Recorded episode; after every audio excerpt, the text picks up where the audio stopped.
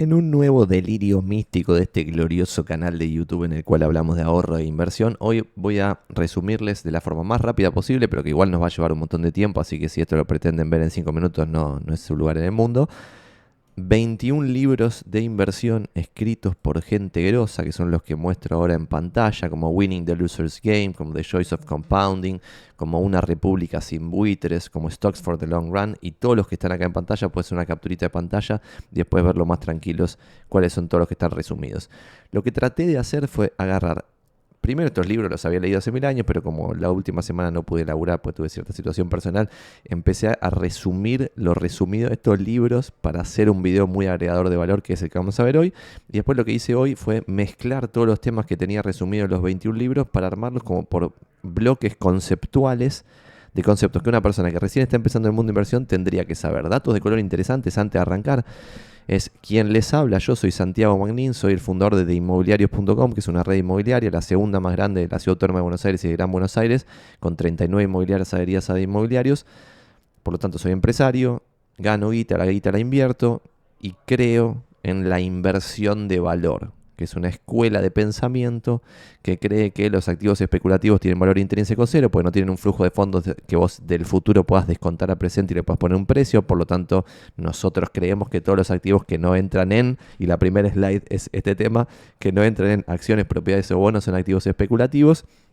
Dado eso, les hice esa mini intro para saber quién les habla y lo que se deduce de la primera parte que dije es que soy inmobiliario. En consecuencia, la información que yo doy cuando hablo de real estate puede tener mucho sesgo con esta magia de no le pregunten a su peluquero si necesitan un corte de pelo. Claramente, si vas a la peluquería, te cortaste el pelo ayer, te van a decir que igual necesitas un corte de pelo. En consecuencia, no le pregunten a un inmobiliario si es buena inversión comprar propiedades. No le pregunten a, un, a uno que tiene un broker de bolsa si es buena inversión comprar acciones. Y no le pregunten a alguien que comisiona vendiendo bonos que si eso no, buen momento para comprar bonos. Le van a decir que sí. A mí lo que más me causa gracia es el rubro inmobiliario. Antes de empezar con esto de los 21 libros resumidos, vuelvo a la primera slide es que cuando le preguntan a los inmobiliarios si es buen momento para comprar o vender propiedades, no solo responden que sí, sino que responden que en todo momento es buen momento para comprar y buen momento para vender. Lo cual claramente yo estoy totalmente en desacuerdo y creo que hay momentos en los cuales es dudosa la situación, pero momentos donde es muy clara la situación de que se favorece la compra y momentos en los cuales es muy claro que está favorecida la venta. Vamos a arrancar entonces con el primer tema, que hablamos acá siempre, de hecho hay activos especulativos en el mundo, como las divisas, como las cripto, como hacer un plazo fijo y otras forradas, que tienen valor intrínseco cero. ¿Por qué? Porque, por ejemplo, si la moneda en Argentina, es un ejemplo, tiende a valer cero, cualquier tasa que te paguen, excepto que sea una tasa infinita, cualquier tasa que te paguen va también a hacer que toda esa bola de guita que, que se vaya generando tienda a cero. ¿Está bien? Es un juego de esperanza matemática negativa donde si lo juegas muchas veces vas a perder guita. ¿Eso quiere decir que si lo juegas una vez vas a perder guita? No, una vez puede ser que ganes, al igual que ir a los burros, al casino, al bingo, una vez podés ganar, pero si lo juegas muchas veces vas a perder toda tu plata. Entonces, el mundo opuesto a eso es el mundo de acciones, propiedades y bonos. Y para empezar a resumir esos libros, les muestro algunas imágenes que fui capturando de esos libros, que el resumen va a ser a través de gráficos. ¿Está bien? Los voy a ir explicando más o menos en pantalla y vamos a sacar alguna que otra conclusión. La primera parte es bastante básica. Van a ver que este video va a estar segmentado en capítulos, así que si a alguien la primera parte de esta le resulta muy boluda, puede pasar a las partes más avanzadas que están a mí me parece mejores, pero esto hay que pasarlo para poder llegar a la segunda parte con un poco más de conocimiento. Bueno. El libro Stocks for the Long Run, que es conocidísimo y se lo recomiendo a todos, empieza el libro comparando el retorno de acciones contra básicamente bonos y contra activos que mantienen el valor como el oro y activos que no mantienen el valor como las divisas, ¿no? Ustedes ven que un dólar en poder de compra del 1802 se convierte en 5 centavos de dólar del 2000 no sé cuánto cuando se escribió este libro, que era 2012 me parece que es, y después el oro pasó de un dólar, un dólar en poder de compra a 4 dólares en poder de compra, pero esto muchas veces vuelve a bajar, ¿está bien?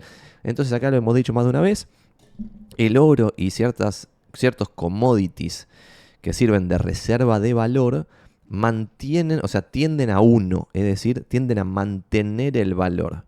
No hay generación de riqueza, no es una inversión, es un ahorro.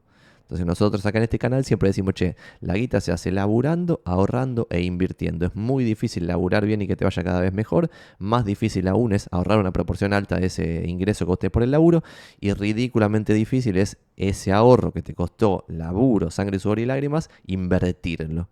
E invertirlo es en algo que te genere renta. Y esa renta, volviendo atrás en esta slide, en una acción es ganancia. La ganancia de una empresa, porque una acción es una partecita chiquitita de una empresa. Y las empresas ganan guita. Y esa guita que vos ganas la puedes reinvertir. Y ahí hay efecto bola de nieve. En propiedades, el alquiler. Si el alquiler lo reinvertís, también tenés bola de nieve. Y en bonos, el interés. El interés, si lo reinvertís, también tenés bola de nieve. ¿Está bien?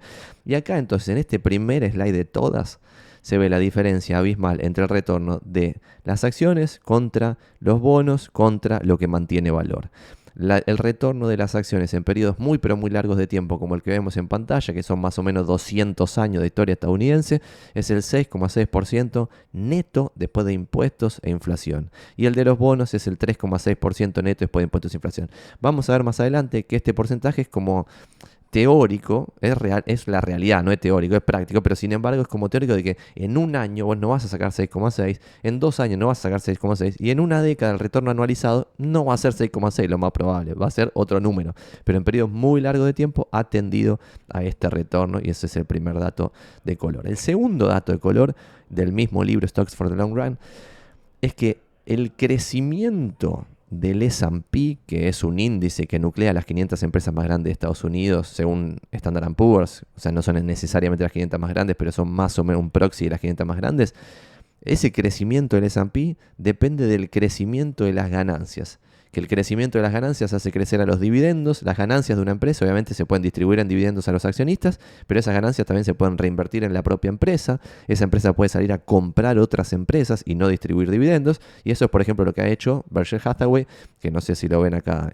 atrás.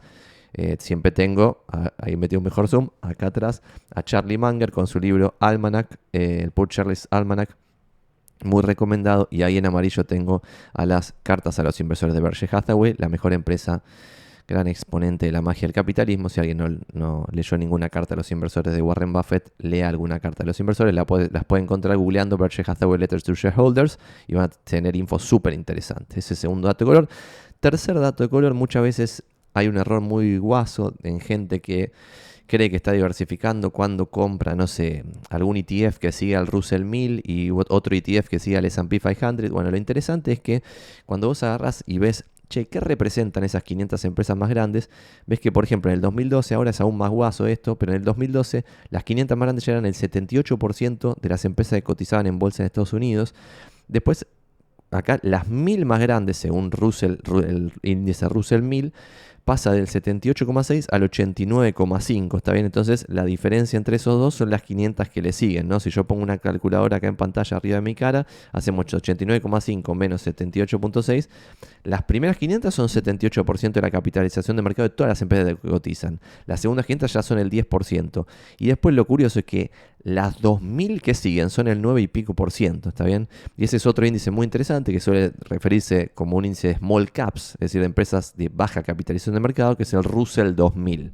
¿Está Todo esto, si no entienden un full de lo que estamos hablando, dicen, ¿qué garcha está hablando Santi? No entiendo nada. Bueno, con esto, la gracia de este video es que ustedes de acá saquen conceptos googleables en vez de hacer un video del plazo fijo que me da gana de, o sea, no, me, da, me da mucha bronca ver 400 videos en YouTube de plazo fijo. Y el otro día, justo ayer hablaba, y esto no tiene mucho que ver, pero dejo de compartir pantalla para meter un bocadito que tiene algo que ver, pero no tanto que ver, de cómo yo en el secundario ya estaba obsesionado por aprender del mundo emprendedoril de verdad y al googlear cosas del mundo emprendedor siempre llegaba a basura que, no, que era de management del año del pedo o pedorrada de autoayuda y era como yo pensaba, che loco ya estoy recontra motivado, no necesito una pedorrada de autoayuda como Padre Rico, Padre Pobre, que es un libro de mierda, sino que necesitaba un libro que me explique cómo hacer una empresa de cero, cómo un pibito de Almagro sin un mango puede transformar, tipo, puede pasar de clase social, de no tener un mango a tener algún manguito y con ese manguito poder asumir un poquito más de riesgo y que ese riesgo no sea delirante y que el día de mañana se pueda convertir en una empresa, bueno, ese, ese framework o ese pathway o ese camino de cómo Garcha hacer ese camino emprendedor, me parece que pasa lo mismo con el mundo de las inversiones, por eso hago estos videos totalmente de forma desinteresada, me importa un culo si esto factura no factura, si me monetiza o no monetiza el video, sino que lo que quiero es sentirme útil en la vida y por eso hago estos videos y creo que estas cosas, cuando uno se pone a gular, che, estoy ahorrando guita y no sé cómo invertirla, llega a todo falopa que le dicen cosas totalmente erróneas, que le quieren encajar productos que ellos mismos venden, nefasto. Así que si cosas de acá no las entienden, las tienen al menos el centro para empezar a googlear y después cuando se autotiran el centro con la googleada pueden cabecear y hacer el gol. Segundo dato de color, o tercero, cuarto, no sé cuánto vamos, es que en las propiedades estadounidenses, al igual que lo que mostré de que, che, las empresas estadounidenses valen cada vez más guita porque esas empresas ganan cada vez más guita porque hay interés compuesto adentro de las empresas. Sin embargo, las propiedades, una propiedad individualmente, no puede tener interés compuesto adentro de la propiedad porque la propiedad es la propiedad. Es como si fuese un lingote de oro. Pero la gran diferencia de una propiedad versus un lingote de oro es que yo la propiedad la puedo alquilar y el alquiler lo puedo reinvertir y cuando reinvierto el alquiler cobrado, ahí sí tengo interés compuesto. Cuando uno ve, y acá hay algo bastante contraintuitivo, hay gráficos de más tiempo, pero esto es lo que saqué de Stocks for the Long Run, porque de vuelta esto es un resumen de 21 libros que que leí que les quiero resumir, no de otros contenidos. Metí un par de cosas para conectar temas, porque si no me quedan muy desconectados los temas, que ahora van a ver, que no son de los libros, pero que les voy a decir las fuentes. Pero bueno, en este libro está la evolución de 1950 al 2012 del precio en términos reales, que es como se tiene que medir todo, otro error conceptual muy grave, que en general acá el argentino está muy desfasado, el cerebro lo tiene muy quemado por la inflación local. Pero sin embargo, el dólar también se va despreciando con el tiempo y lo mostraba en la primera slide de todas. Ahí pueden ver US dólar y en los últimos años hubo mucha más inflación que los años anteriores. Por lo tanto, los últimos años ese, ese US dólar tiene que haber bajado aún más fuerte y ya no debe estar en 5 centavos, sino muchísimo menos.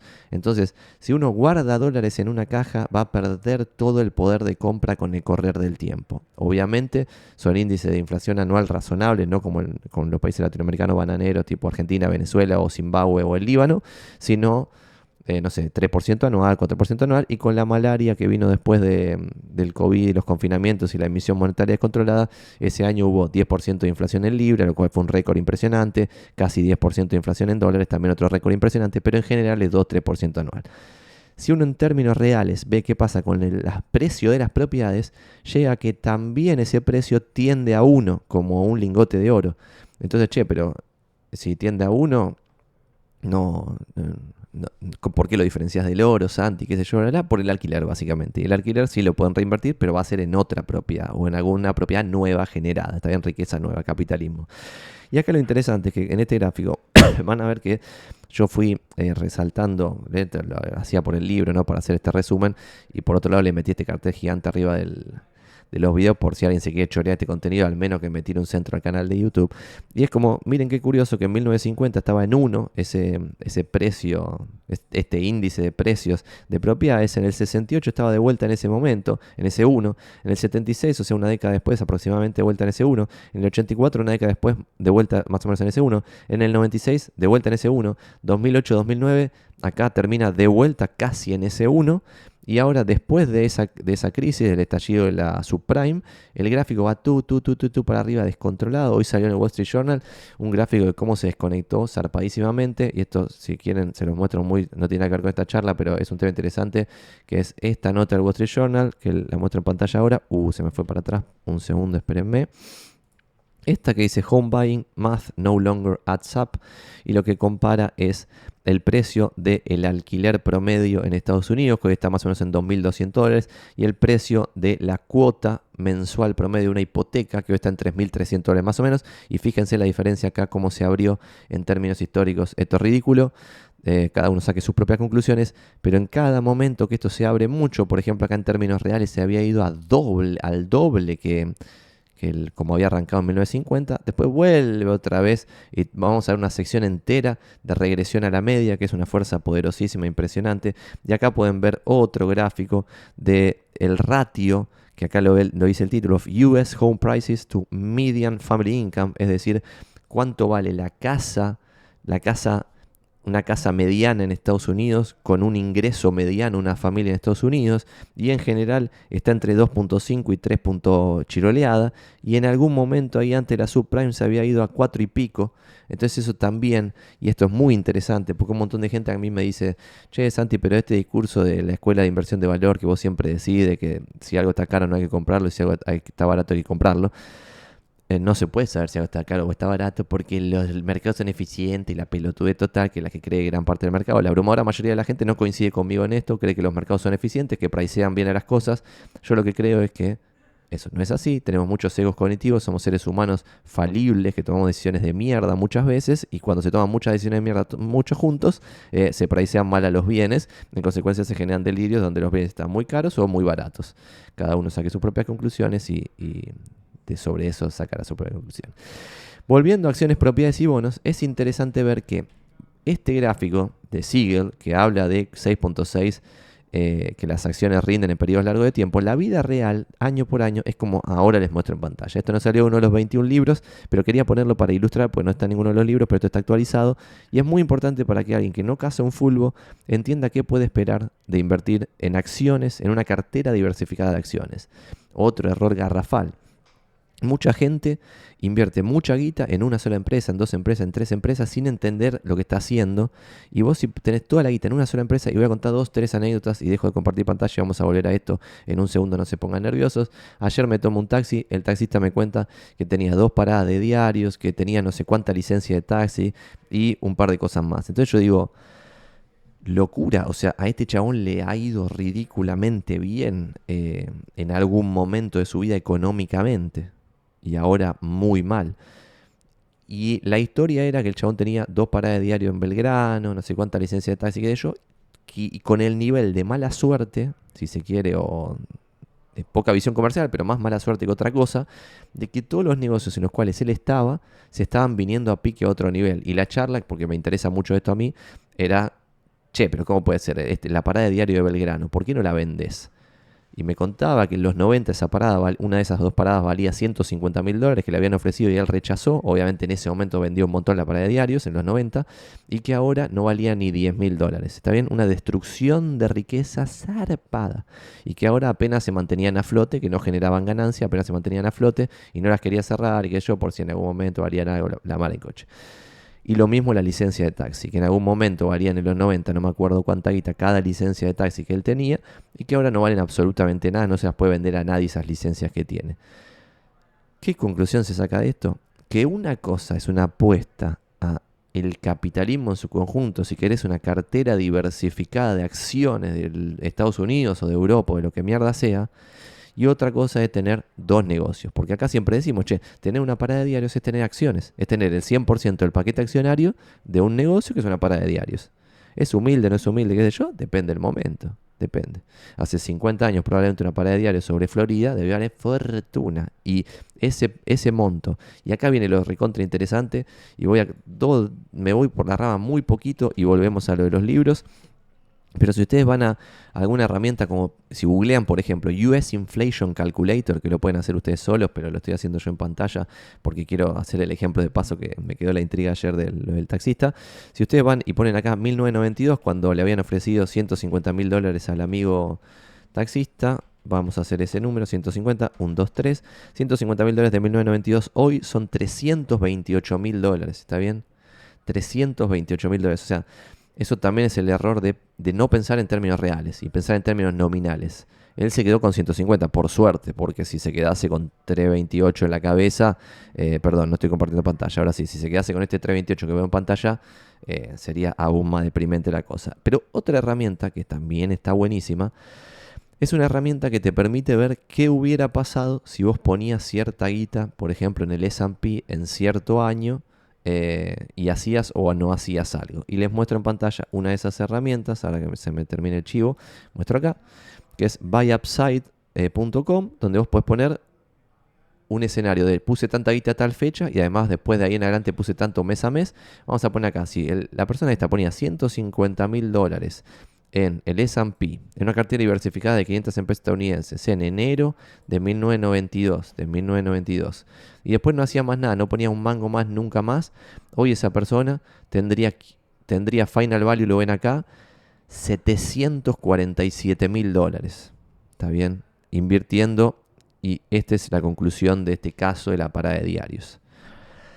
Si esa persona en ese momento, en los 90, hubiera vendido una parada de diario, una sola, eso lo hubiera puesto en el S&P y se hubiera quedado esa otra parada de y todas las licencias de taxi y otras cosas que tenía, todas concentradas en Buenos Aires, en ciertos negocios bien determinados y qué sé yo, hoy tendría solo por esa decisión, una decisión en 1992, 747 mil dólares. ¿Está bien?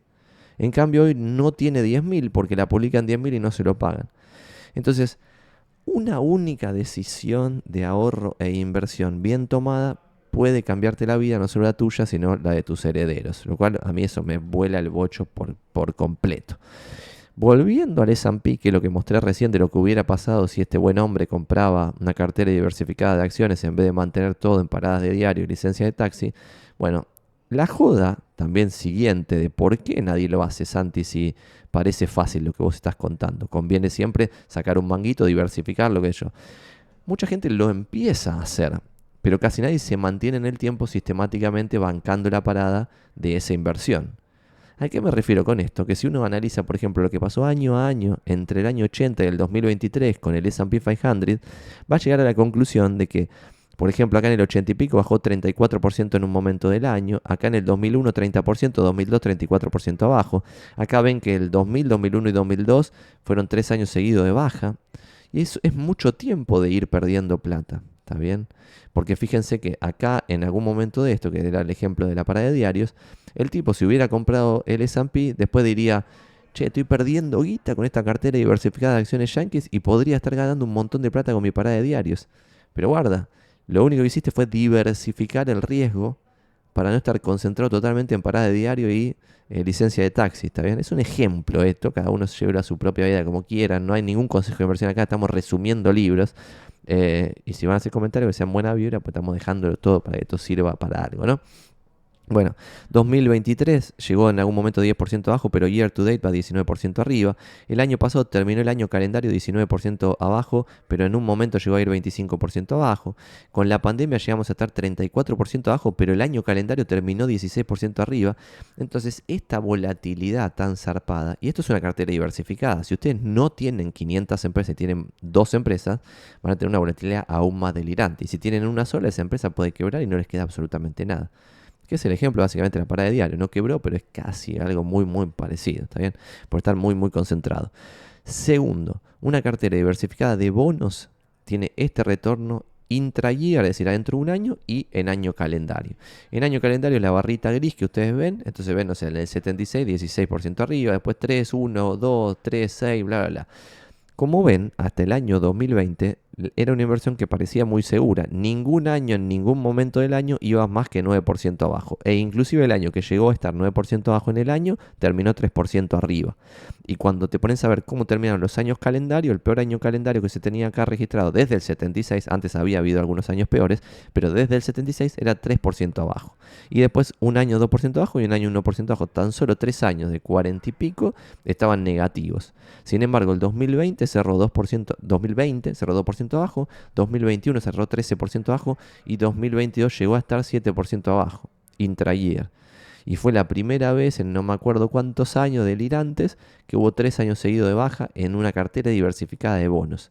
Esto no es solamente Treasury, solamente bono del, Estado, del Tesoro estadounidense, solamente bono del, del europeo, solamente bono de, no sé, Chile, lo que sea. Es una cartera diversificada de bonos que tiene obligaciones negociables de empresas, que tiene bonos... Eh, de estados nacionales, etc. Entonces está diversificado.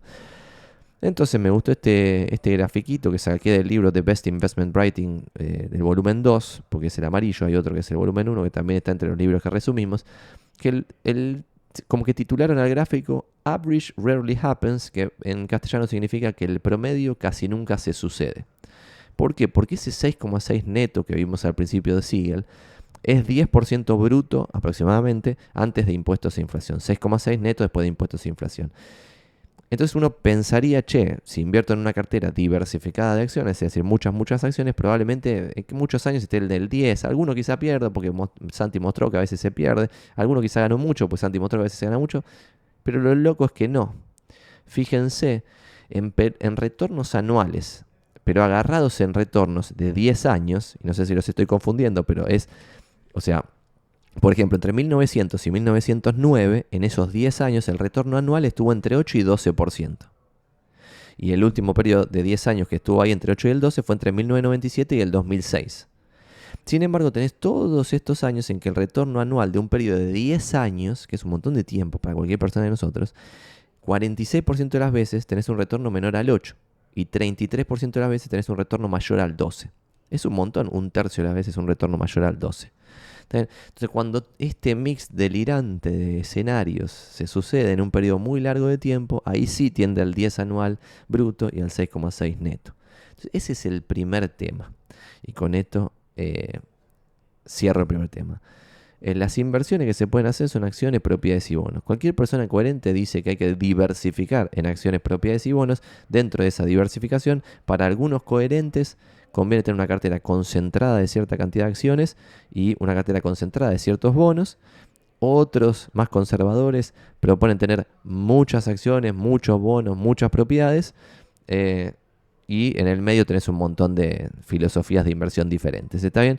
Lo que sí pareciera ser algo lógico es no tener todo el riesgo en Argentina, no tener todo el riesgo en un solo negocio, no tener todo el riesgo en una sola propiedad, etc. Y es el error que comete toda la clase media laburante. O sea, toda la clase media tiene una sola propiedad, que es la totalidad de su patrimonio neto. Si ese barrio, esa ciudad, ese edificio colapsa, hoy también leía en no sé qué diario yankee que había colapsado un edificio en el Bronx, alguien ahí tenía su única propiedad, la totalidad de su patrimonio neto, y se le colapsó el edificio.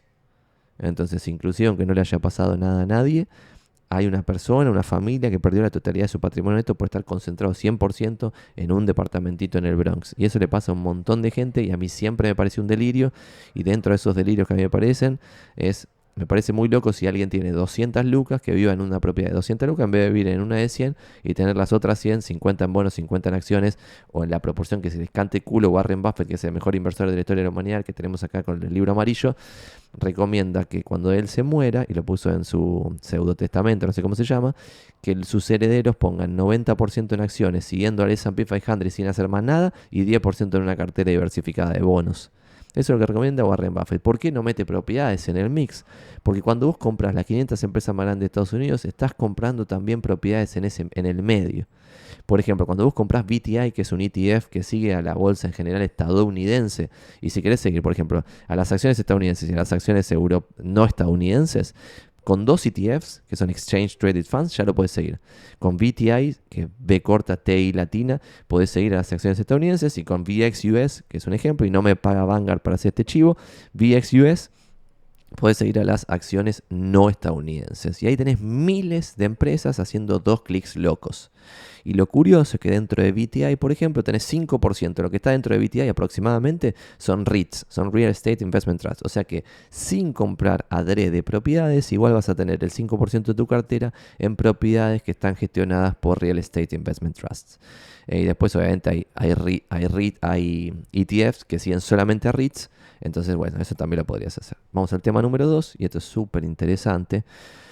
Y acá vamos a pegarle un palito a los que gestionan guita. No necesariamente, vamos a dar un dato de la realidad. Y el dato de la realidad muy importante, que esto me llama poderosamente la atención que gente millonaria que toma muy buenas decisiones en su empresa no lo entienda, es que 9 de cada 10 fondos activos que eligen en qué empresas invertir pierden sistemáticamente contra fondos pasivos que no eligen en qué invertir, sino que eligen, o sea, no eligen, es decir, invierten en todo lo que hay. Por ejemplo, vos tenés fondos activos del S&P 500 que adentro de las 500 se eligen en 40 empresas invertir y tenés fondos pasivos del S&P 500 que invierten en las 500 con algún criterio pasivo, que puede ser, por ejemplo, por market cap. Es decir, si la empresa vale 10 millones una y un millón otra, se compra una proporción acorde a 10 millones a la que vale 10 millones y una proporción acorde a un palo a la que vale un palo. ¿Está bien? Entonces, sobre esto empezamos con un uno o dos datos y esto lo, lo dicen muchos libros, así que metí de forma diferente el mismo dato para que les termine de entrar en la cabeza, especialmente a los que son empresarios, los que son millos y que están tomando decisiones particularmente nefastas con su ahorro invertido cuando toman muy buenas decisiones en su propia empresa porque conocen el rubro. The Random Walk Down Wall Street, libro de Malkiel. Tiene este gráfico que dice que en periodos de 15 años el 92% de los gestores profesionales de guita pierde contra el S&P 500, el 95% de los que manejan small caps pierde contra el índice S&P Small Cap 600 y el 82% de los fondos globales pierde contra el S&P Global 1200 y sorprendentemente o no tanto el 95% pierde contra el S&P, eh, que es un composite de mercados emergentes, o sea, los fondos activos de mercados emergentes pierden 95% contra el índice pasivo, una locura total. Otro libro, Winning, the Loser's Game, te muestra de otra forma lo mismo, pero los fondos activos large cap, que básicamente compiten contra el S&P 500, 92% pierden en un periodo de 15 años. Large Cap Value Funds, es decir, los fondos de, que tienen filosofía de inversión en valor, la que yo sigo y profeso y dije al principio de este video, 79% igual pierde, son los mejores gestores de capital, pero igual el 79% pierde contra un índice pasivo que es el S&P 500 Value. Después los Growth Funds, que por esto eh, yo me, cada vez me convenzo más, el 98% de los gestores de capital que sigue a las empresas growth, que básicamente son las caras que en teoría son caras porque tienen más potencial, el 98% pierde contra el índice pasivo que es el S&P Small Cap 600 Growth, o sea, son estas Small Cap y Growth. Y después en Real Estate, los fondos que invierten activamente en Real Estate, el 86% pierde contra el índice pasivo S&P United States REIT, por lo tanto, otro, otra forma de ver lo mismo que veíamos antes. Otro libro que también cuenta algo parecido, The Choice of Compounding, también muestra un periodo de 15 años y muestra todos los fondos estadounidenses contra el S&P Composite 1500, el 89% pierde contra el índice en un periodo de 15 años, en, los large cap el 92% pierde contra el índice, en mid cap el 92% pierde contra el índice y en small cap el 97% pierde contra el índice, lo cual es ya un sinsentido absoluto. Esto no es grave, esto es muy grave, pero no solo esto es grave, sino esto otro que voy a contar, que es lo que estoy mostrando en pantalla. No solo casi todos los fondos activos que eligen en qué empresas invertir pierden contra los fondos pasivos indexados, sino que el 80% ni siquiera sobrevive a largo plazo, es decir, a un periodo de 40 años. Y acá lo podemos ver. Este libro, que es The Little Book of Common Sense Investing de Bogle, te cuenta lo que pasó entre 1970 y el 2016 y te muestra que de esta, muestra de fondos, 281, que es más que el 75%, no sobrevivió, o sea, dejó de existir el fondo, porque eran chotos invirtiendo, dejaron de existir. Entonces, inclusive los resultados que ya son deprimentes por default, son en la vida real aún más deprimentes porque tienen sesgo del sobreviviente. Es decir, se analiza siempre a los fondos que van sobreviviendo y los que van muriendo van quedando en el olvido. Un delirio total. Otro dato interesante es que yo, y acá esto es por lo cual eh, todo lo que dije hasta ahora no es un palo fulminante a los gestores de capital, yo tomo el concepto de Power, lo que está en este libro de Power, lo que el subtítulo es Venture Capital and the Making of the New Future de Sebastian Malaby, o Sebastián para nosotros los latinos, que la Power lo que dice es que en un montón de cosas de la vida, por ejemplo en directores de cine, en futbolistas o en mi negocio, en corredores inmobiliarios, hay muy poca gente que gana mucha guita y mucha gente que gana muy poca guita. Y eso es una distribución Powerlo, que es el grafiquito que ven ahí, así, así. ¿Está bien?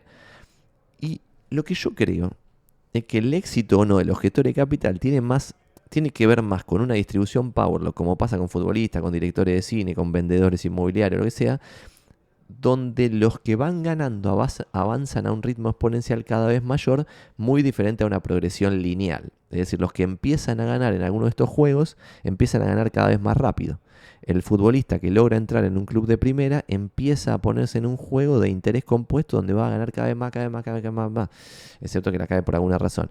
El director de cine cuando pega el primer éxito hollywoodense zarpadísimo, después ya va a tener otro, otro, interés compuesto, ¿está bien? Los corredores inmobiliarios lo mismo, empiezan a relacionarse con ciertos clientes de mayor ticket y van para arriba, ti, mientras que la general está ahí languideciendo en la muerte Creo que en la gestión de capital pasa lo mismo, entonces no es algo curioso esto que el 90% pierde contra el índice, son unos chotos, sino que esa es la forma en la cual funcionan casi todos los negocios que tienen esta dinámica Powerlo.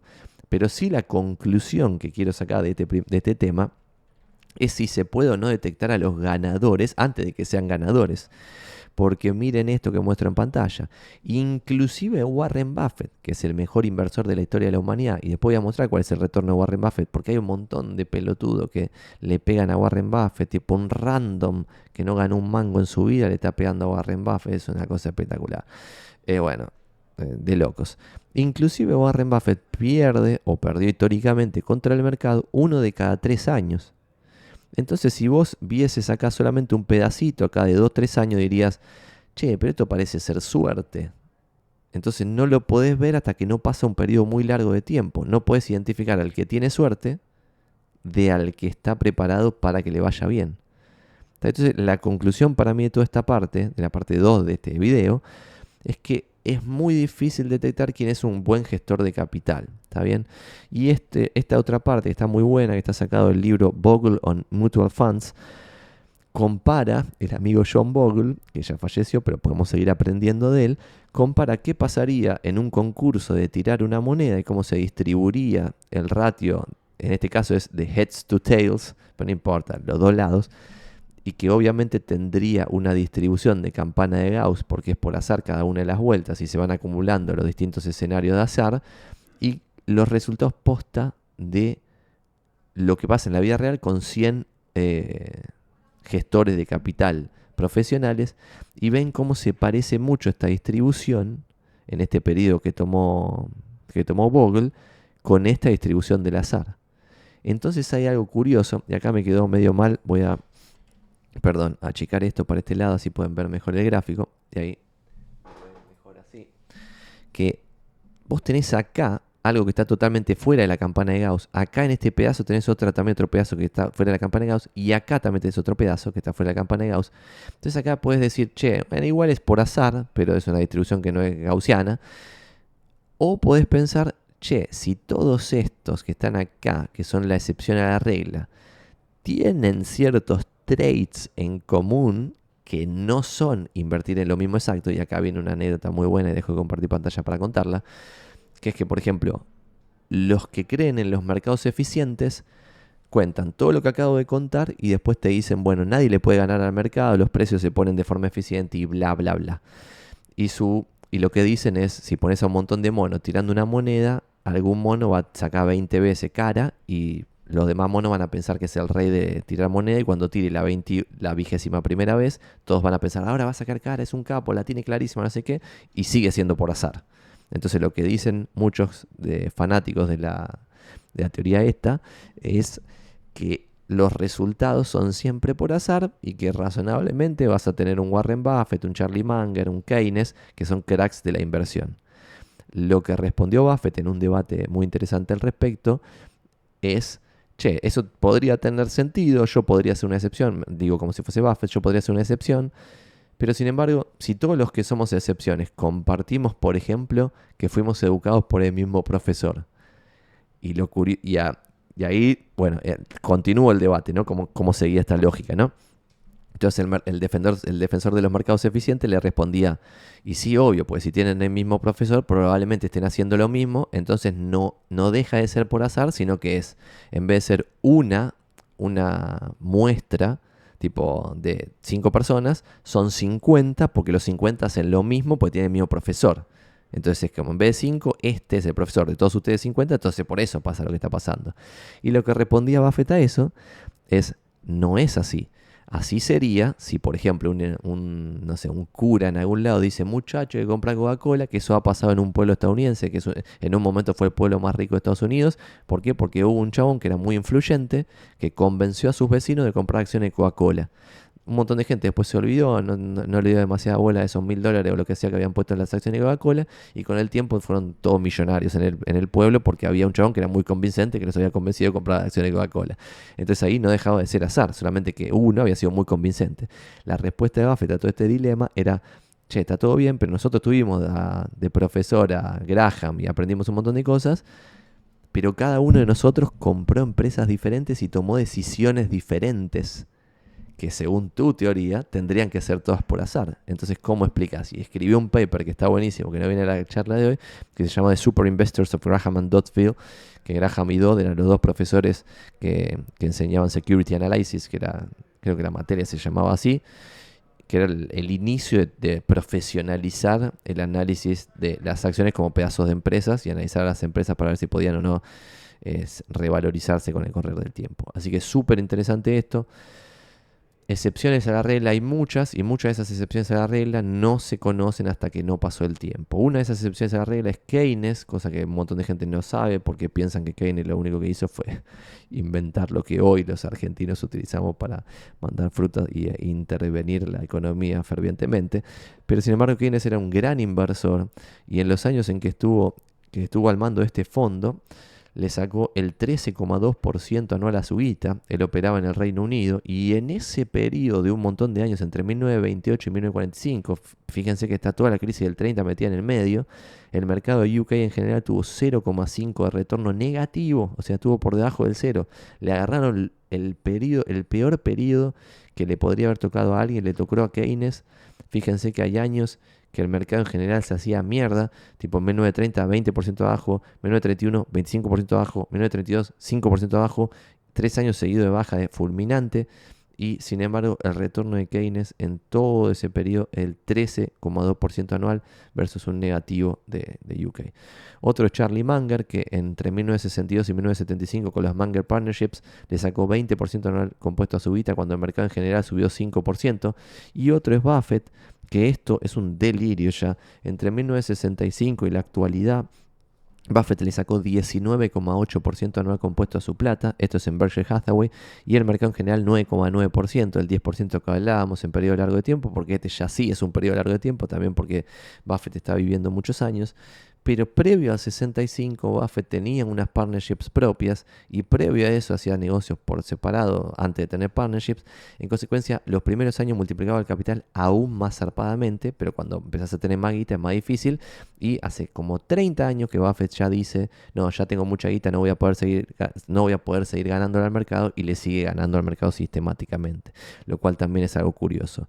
Los mejores inversores de la historia de la humanidad, que son estos tres ejemplos nada más, Warren Buffett, Charlie Munger y Keynes, en general cuando los escuchabas hablar, y me refiero a leerlos, pero me los imagino hablando lo que escribían, en general tienen un discurso de, che, me fue súper bien hasta ahora, pero de acá en adelante probablemente me vaya mal porque ya me fue muy bien. Y sin embargo, sistemáticamente le sigue, le sigue yendo muy bien.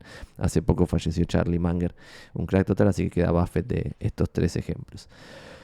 Otro ejemplo interesante para ponerle un tope al delirio místico que mucha gente piensa ganar con su propia plata es cuál fue la mejor empresa entre el año 57 y el 2012. Un corte que saqué de uno de estos libros, me olvidé poner la capturita de la pantalla del libro en esta, en esta slide.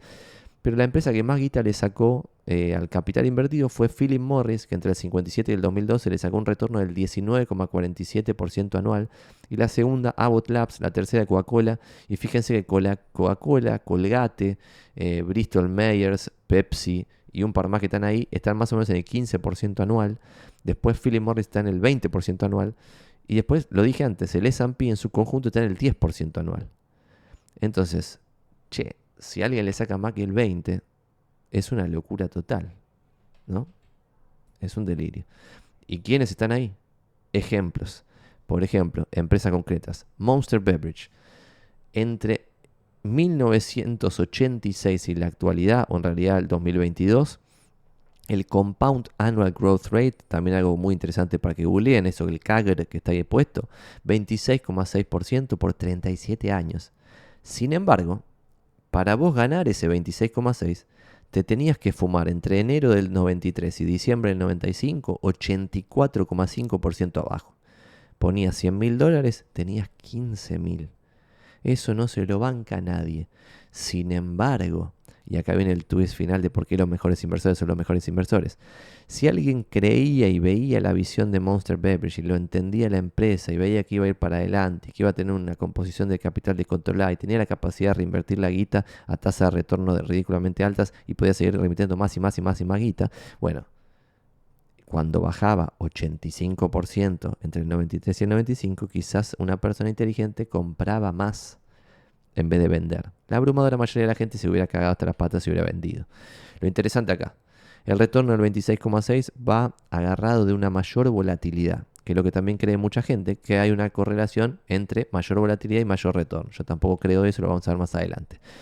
Ejemplo número 2, Berkshire Hathaway, que lo mostré recién, en este corte, que es un periodo de tiempo más chiquito, en vez de 19,9 que veíamos recién o algo así, era 20,5 por 46 años el compound annual growth rate, y la máxima baja se daba entre el 2007 y 2008, perdiendo el 51%. Inclusive Berkshire Hathaway, la mejor empresa del mundo, 51% abajo en un momento, pero que este 51 se parece a lo que bajó una cartera diversificada de acciones. En consecuencia, de acá viene el twist sorprendente, Berkshire Hathaway le sacó el doble de retorno que el S&P, lo que es una locura en un periodo largo de tiempo, si hacen la cuenta esto es una locura, con la misma volatilidad. ¿Se entiende? Sacó el doble de retorno con la misma volatilidad. Por eso tiene el tilde verdecito. Tercer ejemplo, Booking. Booking, en, desde que cotiza en bolsa en el año 2000, sacó 17,7 de compound annual growth rate durante 23 años. Sin embargo, en el 2000 perdió 97,2. Si vos te bancabas el 97,2 y seguías firme, firme, firme, le sacabas 17,7 anual. Imagínense cuál es el retorno del que entró en diciembre del 2000 y compró 100 mil dólares. No, chau chiparito. Un delirio total. Otro ejemplo, Amazon por 25 años 14,2%. Y el último ejemplo que está al nivel de Berkshire Hathaway, que es Google, pero como el periodo de tiempo tampoco es tan, largo como el Berkshire Hathaway, veremos si se mantiene así. En el 2008 fue lo máximo que perdió, 55%, muy parecido a una cartera diversificada de acciones, y sin embargo Compound Annual Growth Rate de Alphabet es del 13,1%, por lo tanto de vuelta acá tenemos otro ejemplo que le han sacado más retorno a su plata sin asumir mayor volatilidad. Entonces estos dos ejemplos podrían ser una excepción para la regla que todos creen que es que a mayor volatilidad mayor retorno, o podría ser una prueba de que se puede ganar más sin asumir más riesgo discutible. Otra captura muy interesante que sale del libro de Best Investment Writing, también ese volumen 2, el amarillo, es un cruce que no lo vi en otro libro y esto me, me gustó mucho, que es cuántos años invirtieron profesionalmente las personas y qué retorno anual le sacaron a su guita. Y van a ver que hay mucha gente que le sacó retornos muy altos a su plata, muy altos a su plata, pero que sin embargo estuvieron muy pocos años trabajando de inversores profesionales. En consecuencia, si vos no pasaste el año 20, que ni siquiera Benjamin Graham lo superó, pero si vos no pasaste el año 20, como que puede haber sido suerte, siempre queda esa duda. Yo no creo que lo de Benjamin Graham haya sido suerte, pero alguien puede creerlo y es más discutible. Sin embargo, los que superaron el año 20, por ejemplo, como Templeton, que estuvo casi 40 años ganándole a los índices que le competían, o Soros, es una locura esto. Y ahí ya hay un montón de cosas para aprender de estas personas. Y lo que está acá en el eje izquierdo, el vertical, no es el retorno anual, sino es el, suprarretorno, si se quiere. O sea, lo que le ganaron por sobre el índice. ¿Está bien? Si el índice era 10% y Templeton está acá en el 5, quiere decir que le sacó 15 en vez de 10. Y cuando vos haces la comparación de 15 en vez de 10, te caes de culo. Y eso lo podemos hacer también tipo como googleando Compound Interest Calculator y lo podemos hacer juntos eh, porque es interesante. Vamos a googlearlo juntos. Compound Interest Calculator. Lo pongo en pantalla, si lo vemos todos, y lo hacemos juntitos. Y entro al primero, investor.gov, y ponemos acá Initial Investment. Pongámosle que ustedes empiezan con 100, 100 lucardas eh, y no, no ahorran nada nunca. O al contrario, empiezan con cero porque empiezan con cero, pues son de clase media, no tienen un mango, pero empiezan a laburar muy bien, a ganar guita, que yo, y ahorran todos los meses no sé, pongámosle 500 dólares por mes. ¿Cuántos años? 40 años de una carrera laboral, desde los 18 hasta los 68. Y acá viene la joda máxima. ¿A qué tasa? Supongamos a la tasa del mercado en general, 10%, sin variaciones, bla, bla, bla terminas el periodo este con 2.600.000 dólares. Pero guarda, el 10% es bruto ante impuestos e inflación. La real es 6,6. Entonces, al 6,6, esos 500 dólares por mes en su carrera laboral es un palo verde. ¿Está bien? Esto mucha gente lo alcanza. Pero sin embargo, si vos sos Templeton y en vez de sacarle 6,6, estás 5 arriba del índice, entonces estás en 6,6 más 5, 11,6. Entonces acá pones 11.6 y vas a calcular. En vez de un palo, termina con 4 palos 200 o 4 palos 119 mil. Esta es la diferencia y esto es lo que no nos da el cerebro porque se nos complica mucho interpretar el interés compuesto. Pero Templeton acá con 5% más por 40 años hizo eso. En vez de un palo, cuatro palos y medio. Y si hubiera tenido capacidad de 5 lucas, por ejemplo, en vez de 10 palos, 45 palos. Y así. ¿Está bien? Y estos son montos muy alcanzables, no son tipo ahorrar 100 mil dólares por mes. ¿Está bien? Entonces Warren Buffett, Philip Carret, Walter Schloss, Shelby Davis, Soros, John Templeton y todos los que estén acá después del año 30, muy interesantes. Vamos a ir a uno o dos temas más. Bueno, son varios temas más, así que no sé cuánto va a dar este video, pero ya vamos bastante tiempo y estamos en el tema 3. Voy a, voy a tomar un poquito de café para poder llegar al final de este video y creo que puede quedar interesante. Tema 3 es la regresión a la media, algo interesantísimo. Tema 1 dijimos, che, acciones, propiedades y bonos por sobre cualquier falopa especulativa. Tema 2, 90% de los gestores profesionales de capital pierde contra el índice al cual siguen, así que atención, es muy difícil saber en qué empresa invertir y también es muy difícil saber en qué inversor invertir. Así que que no les vendan humo eh, ni que son los genios del gol. Y en general lo mejor es justamente eso lo que dicen que son unos chotos. Es espectacular. Bueno, tema número 3, regresión a la media. Esto es súper interesante. Países, industrias y asset classes rinden mucho mejor entrando tras tres años de bajas seguidos. Y alguien hizo el análisis de el country mean reversion, es decir, cómo se regresa a la media en términos de países entre 1903 y el 2007. Y cuando uno entra, after three down years in a row, el average return, en vez del 13%, que es el promedio de todos los países de todos los años de este periodo analizado, se te va al 30% anual. Y la mediana de retorno, en vez de 10%, se te va a 20%. Y entonces acá puedes empezar a entender cómo hacen guita, lo que hacen mucha guita, porque la joda acá es, y lo que hay que tratar de entender entre todos, por eso no, esto no son consejos de inversión, sino que son como para tratar de entender algo. Che, si Philip Morris, que es la empresa capitalista, encima en una, vendiendo algo súper polémico, polemiquísimo diría, le ha sacado 20% a la reinversión de su capital en periodo largo de tiempo, ¿cómo puede ser que haya inversores que le saquen más que el 20%? Si la mejor empresa de todas, en las cuales tienen como posibilidad, saca el 20%. Y porque en general están comprando lo barato cuando es barato y cuando algo se pone caro lo venden. Entonces no están en el retorno de toda la empresa en todo el periodo eh, de toda su vida de la empresa, sino que ninguno de los grosos está haciendo timing de mercado, excepto Soros, que sí lo hacía alevosamente y le salía súper bien, pero debía ser como Messi eh, pateando tiros libres, tratando de dar un curso como patear tiros libres. Imposible que alguien lo imite en ese timing de mercado espectacular.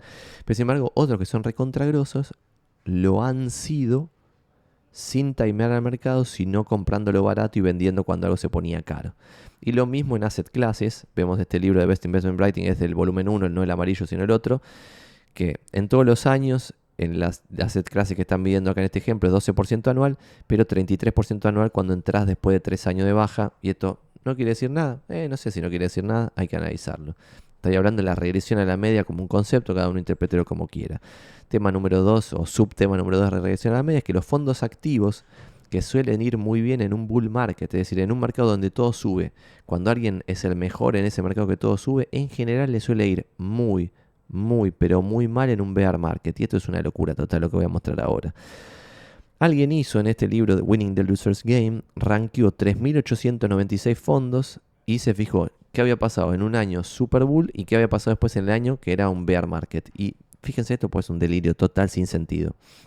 El mejor fondo en un año bull market fue el fondo, terminó en el resultado 3.784 y atención, de 3.896 totales que son la muestra. O sea, el mejor terminó siendo de los peores totales. El 3, 3.892. O sea, son 3.896 la totalidad de la muestra esta. O sea, este fue casi el peor. Fíjense que acá 3.891 casi el peor también. 3.871 casi el peor. Entonces los resalté en amarillo, todos los que son chotísimos. Acá en el número 2 tenés a alguien que sabe gestionar el capital. Fue el 2 en un bull market y el 277 en un bear market. Acá en el número 6 tenés a alguien que sabe gestionar el capital. Fue 6 en un bull market y mitad de tabla en un bear market. Al igual que el 15, que fue 15 en un bull market y 1200 en el bear market. Pero la abrumadora mayoría de los fondos activos que suelen ir bien en un bull market, después les va para el orto cuando la cosa se pone picante. Y cuando la cosa se pone picante, es cuando mejor te tiene que ir porque lo mostré al principio. sí o sí va a pasar en el futuro, no sabemos cuándo, pero en algún momento va a pasar que el mercado en su conjunto de las acciones yankee baje 50% de un sopetón. Y si a vos ahí te va aún peor que al mercado y perdés el 75 en vez del 50 y tenías un palo verde después de sangre sur y terminaste con 250 ese, ese bear market, es una locura, porque para volver al palo tenés que cuadruplicar la plata, lo cual es un delirio si pretendés el 10% anual, que es algo razonable para pretender, y no solo razonable, sino ambicioso, porque la abrumadora mayoría de la gente pierde, y lo vamos a ver al final, contra el propio índice. O sea, casi nadie logra sacarle el 10% que le sacaría sin hacer nada, porque casi ninguno de nosotros puede no hacer nada, pues no nos da el cerebro, tenemos muchos egos cognitivos. Otro tema interesante, toda la vida existieron burbujas especulativas y todas esas burbujas siempre se dan sobre activos que tienen potencial. Nunca hay una burbuja especulativa sobre algo que es una poronga. Siempre hay una burbuja especulativa sobre algo que potencialmente parece impresionante. Fíjense acá, por ejemplo, entre 1717 y 1722, terrible burbuja especulativa con British South Sea Company. Después en el mercado japonés, terrible burbuja especulativa en los 80. Entonces, esto pasa constantemente. Entonces, cuando alguien, algún bolas triste viene con un gráfico hasta acá y en este punto de acá me cuenta cómo la revolución de no sé qué garcha ha cambiado y que esto es súper útil para la humanidad, no sé qué, yo siempre digo lo mismo que es guarda, atención, solamente presta atención. No sé si esto será una burbuja especulativa o no, guarda. Pero guarda porque las burbujas especulativas siempre se dan sobre activos que tienen mucho potencial. Nunca se dan sobre una garcha que no sirve para nada. ¿Está bien? Eso es un tema interesante. Otro tema interesante es cuanto más largo el periodo de tiempo que uno analiza, más predecible se vuelve el futuro impredecible. Vieron que acá yo tengo, y lo voy a compartir a ver si se ve, la bola de cristal, que no sé dónde quedó ahora. Qué tristeza. Ah, no, está acá. Está acá al lado del libro, la bola de cristal que siempre la tengo para boludear cuando me preguntan, tipo, che, ¿qué va a pasar la semana que viene con la medida que está diciendo Caputo? Ahora son las 5.00 del 12 del 12, en vez de estar escuchando Caputo, estoy generando contenido eh, que estará diciendo alguna cosa interesante del futuro argentino. Bueno, la gente está todo el tiempo tratando de predecir el corto plazo, y el corto plazo es ridículamente impredecible. Si vos querés predecir algo, porque te gusta tener una bola de cristal en el escritorio, deberás predecir el largo plazo. ¿Por qué? Porque en el largo plazo el rango de posibilidades se va achicando. Lo que veíamos antes de, che, el 10% es en periodo largo de tiempo, igual cambia mucho, depende qué periodo te toque. Y acá fíjense en la última columna, que es un periodo de 25 años, que es un montón de tiempo, tenés periodos de 25 años, donde una cartera diversificada de acciones rindió 5,9 anual, y periodos de 25 años en que rindió 17% anual. Así que sí, fíjense también el nivel de suerte que hay en la vida, que hay una persona que empieza a ahorrar e invertir en un momento que va a terminar su vida laboral con un 17 viento de cola de todos lados, y hay un pobre papanata que va a terminar en el 6%. En el 6% Pero en periodos largos de tiempo, y por eso siempre lo decimos acá, en un periodo de 10 años vos podés perder plata en una cartera diversificada de acciones. Pero si el futuro se repite al pasado, que no necesariamente va a ser así, pero en periodo de 15 años no hay ningún periodo de 15 años donde una cartera diversificada de acciones tenga un retorno negativo. Lo peor que ha pasado históricamente es un retorno del 4,2 anual, lo cual es dignísimo. ¿Está bien? Y acá dos o tres datos de color interesantes más y vamos a seguir avanzando. Esto es de Ivy Portfolio, que es un libro que está muy bueno, que te cuenta cómo eh, los gestores de capital de los endowments de las universidades grosas, tipo las Ivy Leagues, invierten la guita de las universidades, que es un desafío muy interesante porque gran parte de esa guita se usa en el día a día, entonces es muy difícil para esos gestores en qué invertirlo, cómo diversificarlo y qué sé yo. Y tiene acá un par de gráficos están interesantes. Este, fíjense, el Total Return for US Stocks, es decir, cuánta guita anual, o sea, cuánta guita, perdón, en el, todo el lifetime le ha sacado cada una de las empresas. Y fíjense que acá no hay una campana de Gauss, sino que están distribuidas muy locamente entre empresas que pierden guita, que sé yo, y empresas que ganan guita. Pero fíjense que entre 1983 y el 2008 tenés una de cinco empresas, que son las que están acá a la derecha, una de cinco empresas retornó más del 300%. Pero una de cinco perdió más del 75%. Y la pregunta acá es, ¿vos sos lo suficientemente genio? Probablemente no, eh, yo tampoco. Para descubrir acá cuáles son las empresas que están en este piloncito en vez de en este piloncito, bueno, qué sé yo, puede ser que sí, muy probablemente no. Y acá lo que tenés es el Compound Annual Growth Rate menos el índice, es decir, el retorno por sobre el índice de eso que vimos recién, ¿no? Y fíjense que vos tenés el 4, acá tenés 4% de, creo que esto está en porcentaje, sí, el 4% de las empresas que están medidas acá, que le sacó más de 30% extra por año en esta muestra de tiempo por sobre el índice. Y acá también hay algo interesante, porque que tienen que empezar a ilucubrar, y yo sé que esto es mucha información, pero está bueno como un centro. Y si alguno de estos libros le copan, cada pantalla está el libro que, del cual salió gráfico, así que se lo pueden leer después. Lo interesante acá es que ese 30% es 30 por sobre el índice. Si el índice bajó, por eso Philip Morris es la empresa que mayor retornó y fue 20. Y Berkshire Hathaway también y también fue 20. Y Google y bla. Philip Morris porque el periodo era muy largo, al igual que Berkshire Hathaway, que son las dos en periodo muy muy largo que sacaron 20% en compuesto. Pero esto no es tan zarpado, porque si el índice baja 50% y vos estás 30 arriba, quiere decir que perdiste 20. Tenías 100 mil dólares, terminaste con 80 mil dólares. Eso es súper importante, porque cuando vuelva el bull market, si vos solo perdiste 20, y lo interesante es que no podés evitar esa malaria o esa sangría, porque ni siquiera los más capos se dan cuenta exacto cuándo se va a hacer mierda todo pero sí hay veces que es ridícula la situación y por eso cuando ves el balance de Berkshire Hathaway ves que hay veces que acumulan mucho efectivo y después hace mierda todo porque están viendo que todo está bastante caro, pero no hay que salir a vender todo. Entonces de vuelta, como resumen en comparación con esto, es che, guarda, fíjense la cantidad de empresas que pierden más que el 30 versus el índice, que es el 18,6%, las pocas que ganan más del 30 contra el índice y cómo ahí sí cuando vos comparás el compound annual growth rate eh, versus por sobre el índice sería, ahí sí tenés como si fuese una campanita de Gauss un poquito más prolijita, ¿no? Y acá otro dato de color más referido a bonos, de este libro que está muy bueno, The Price of Time, que tiene un gráfico que empieza en el año 3000 a.C., que es un delirio, ¿no? Pero eh, después lo vemos más eh, en el presente, pero que recopilaron a cuánto habían estado las tasas de interés. Y fíjense que si vos empezás en el año 300 a.C., que es acá, en donde estoy mostrando acá, ya estabas en 6% anual, ¿no? En este momento había monedas que mantenían más el valor, no, no estaban respaldadas en algún metal precioso, whatever. Eh, y acá fíjense tú que las tasas bajan a cero, crisis del 30, pumba, y eh, inflación zarpada en los 70 en Estados Unidos, las tasas pasan al 15%, pero muy poquito tiempo. Pero lo interesante acá es que, si se fijan un poco, entre 2 y 4% que todo este pedazo están casi todos los momentos de la historia. Por eso hace muy poco yo dije, y lo hice, voy a comprar a lo loco bono del Tesoro estadounidense, pues están pagando más del 5% de tasa. Bueno, ahora ya, ni ya no, duró muy poco, lamentablemente. Y eso también es contraintuitivo. Y voy a dejar de compartir pantalla para decir esto. Pero otra cosa muy loca es que la gente, o la agilada en realidad, si se quiere, pretende ganar, o sea, pretende, no sé, invierten, como hice yo, en el ETF este que sigue a una cartera de treasuries estadounidenses. Y apenas invierten ya pretenden que suba eso. Y yo pretendía que eso baje. Entonces, y ahí la gente me decía, pero vos sos pelotudo, Santi, acabas de comprar esto y querés que baje. La respuesta es, obviamente quiero que baje porque soy joven, milagrosamente me está yendo bien en el laburo y tengo capacidad de ahorro, y al tener capacidad de ahorro quiero poner esa guita en algo que me dé más guita en el futuro lejano, no mañana.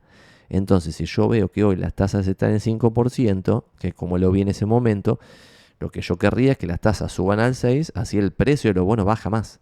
Y si baja más y yo sigo manteniendo mi capacidad de ahorro, voy a poder comprar más bonos. Y si después sube al 7, voy a poder comprar más bonos. Y como todo regresa a la media en el largo plazo, pero no se sabe cuándo, pero en algún momento regresa a la media, cuando regrese a la media me voy a forrar. ¿Está bien? Esa es la lógica. Y la lógica de la tasa quizás un poquitito más complejo, pero no tanta. Pero es, si vos tenés, tenías un bono hace muy pocos años que pagaba 1% anual y tenía tal precio y pagaba 1% anual, si después la tasa sube al 5% anual, para poder equivaler, pues si no habría alguien arbitrando los dos precios, el precio del bono tiene que bajar para que implícitamente pague también 5% el que pagaba 1% cuando se emitió. ¿Está bien? Entonces cuando suben las tasas, bajan los precios de los bonos, lo cual es interesante para mí porque a mí me fascinan las económicas, pero bueno, eh, qué sé yo. Y ahora vienen dos o tres temas súper interesantes de cosas que se saben y que la gente no los comparte y están hablando de pelotudeces como plazo fijo, Bitcoin y forradas totales. Y es, eh, uno de esos temas son las empresas chicas, las small caps según los yankees y cómo una cartera diversificada de empresas chicas ya se sabe que rinde más que una cartera de empresas grandes. Pero, ¿cuál es el intríngulis? Que tiene mucha más volatilidad. fíjense que acá está una distribución en este libro A Random Walk Down Wall Street de lo que pasa con empresas grandes y empresas chicas. O sea, cuando vos ves large company stocks, la distribución está así, tuki, tuki, tuki, tuki. Pero sin embargo, small company stocks, la distribución está mucho más distribuida. O sea, tenés acá años donde se te hace mierda la cartera. Fíjense de vuelta, volvemos atrás, muy atrás, atrás, atrás, para ver la comparación esto de, large cap y small cap. Y ahora volvemos a donde estábamos. Perdón, en este ida y vuelta. Pero estamos hablando de, che, estas 500 empresas son ese 10% que hablábamos. Estas 2000 son en periodos largos de tiempo, no en un año, no en dos años, no en un periodo que, que, nos va a afectar a nosotros particularmente. Es más o menos 12, no 10. Ahora lo vamos a ver, creo que es 12. Pero sin embargo, para obtener ese 2 en periodo largo de tiempo, tenés que fumarte bajas zarpadas. Y de vuelta, si nosotros decíamos, ¿qué es esto? Que en una cartera diversificada, en las 500 más grandes yankees, en un momento estaba 50% abajo, que es una locura total. Imagínate que estando en el Russell 2000, vas a estar más que 50% abajo. Muy probablemente no lo toleres, así que no sé si mucha gente puede hacerlo sin morir en el intento y fumarse 60 abajo y ahí vender como un boludo en vez de comprar más. Entonces es muy interesante. Cuando ve lo mismo también del libro de Random Walk Down Wall Street, y acá lo que dice el título es Average Monthly Returns versus Size, o sea, el retorno promedio mensual ordenando a todas las empresas en deciles de tamaño, ves que cuando la empresa es más chiquita, el retorno es más alto. Cuando la empresa es más grandecita, el retorno es más bajo lo cual es razonable en realidad. Y cuando ves entre 1926 y el 2012, el decil más barato de las empresas, el decil más chiquito de las empresas que cotizaba en la bolsa estadounidense, tuvo un retorno de 17% anual, no del 10% anual, lo cual es súper interesante. Como el tema de las empresas baratas. Qué barato, qué no barato, ahora lo vamos a hablar. Pero una cartera diversificada de empresas con el índice Price over Earnings bajo rinde más que una cartera diversificada de empresas con Price over Earnings alto. Y esto es contraintuitivo y va en contra de lo que un montón de gente cree. En este décimo decil de caros están todas las empresas con máximo potencial, están los Teslas del mundo. ¿Eso quiere decir que le va a ir mal a Tesla? No, pero quizá le va mal a los inversores, porque están pagando muy caro por entrar en la empresa. No se sabe lo que va a pasar en el futuro, pero es un ejemplo. Y lo que sí se sabe es que entre 1926 y cuando se escribió este libro Random Walk Down Wall Street, el retorno del decil más barato según Price over Earning, que es algo que cualquiera puede calcular, fue el 16%. Fíjense que parecido a lo que veíamos recién de las small caps que contaba recién. ¿Qué es un price over earning bajo, un price over earning alto y qué sé yo? Dos formas de verlo. Una forma de verlo es lo que mostraba acá, que es por deciles en cada momento, ¿no? Eso es una cosa, a ver. Uh, me está sonando la alarma, pero por suerte igual ahora no tengo que irme, me puedo ir en un ratito, porque ya se nos fue a Joraca este de duración. Una cosa es por decirles en cada momento y otra cosa es una comparación histórica como lo que veníamos haciendo eh, con otros temas, como vimos con las casas que volvían a uno y qué sé yo. Cuando vos ves este, el Price of Earnings and 10 Year CAPE Ratios CAPE 1881, esto es un delirio, también se va muy atrás esto gráfico, pero es espectacular. 1881-2012, ves que acá tenés a la mediana y al promedio ambos más o menos en 15. Entonces, cuando estás en un momento con el índice Price of Earnings en 28, pareciera ser caro, ¿está bien? Porque fíjense acá en, la, en los Roaring Twenties, antes de la crisis del 30, estaban todos desmadrados acá pagando 30 veces beneficios por las empresas y después, tiki tiki, nos vimos en Disney bajo zarpado. Interesante es que cuando uno se pone a hablar de esto de qué es caro, qué es barato y qué sé yo, hay un libro que está muy bueno, este es muy bueno, What Works on Wall Street, de O'Shaughnessy, que no sé decir cómo se pronuncia, que lo que te muestra son varias formas de evaluar lo caro o lo barato, y lo curioso es que los gráficos, como los muestro en pantalla, se parecen mucho al de Price over Earnings, inclusive cuando vos tomás Price over Free Cash Flow, price over sales o lo que sea. Cuando compras las empresas más baratas de price over sales, te da un retorno más alto que comprar las empresas más caras de price over sales. Cuando compras las empresas más baratas de price over free cash flow, te da un retorno más alto que comprar las empresas más caras de price over free cash flow. Y así con todas las métricas diferentes, que están son todas falibles, pero todas te llegan al mismo resultado, ¿está bien? Y otra cosa loca es también las carteras diversificadas de empresas con dividend yield alto outperformaron al mercado en periodos largos de tiempo que básicamente decir lo mismo de todo lo que venimos diciendo antes. Si el price of earnings es bajo, y acá hay algo interesante, estas son carteras diversificadas. Porque hay empresas que tienen price over earning, que yo las veo en los screeners. Hay empresas que tienen price over earning de 2. Que vos decís, ¿cómo puede ser? La empresa gana 100 millones por año y vale 200 millones. Y como no, tenés un, no entendés un fútbol de lo que está pasando, la joda es que debe haber cambiado algo zarpado. Por ejemplo, no sé, la empresa perdió un contrato gubernamental que le hacía facturar 200 millones y sin esos 200 palos, en vez de ganar 100 palos, pierde 100 palos. Y como no tiene efectivo ni capacidad de tomar deuda, no tiene de dónde mierda sacar los 100 palos que va a perder, entonces va a tener que quebrar. ¿Está bien? Entonces, el último número que vos ves en el último Tenkei es 100 palos de ganancia y 200 palos la empresa, pero tiene sentido que no valga nada la empresa porque pareciera que la probabilidad de que quiebre es súper alta. Entonces, todo lo que vamos viendo en todo, este, todo, todo esto son unas carteras diversificadas de muchas empresas, no de una, dos, tres empresas locas. Y ahora después vamos a ver, hay un bloque entero de diversificación que también me resultó súper interesante.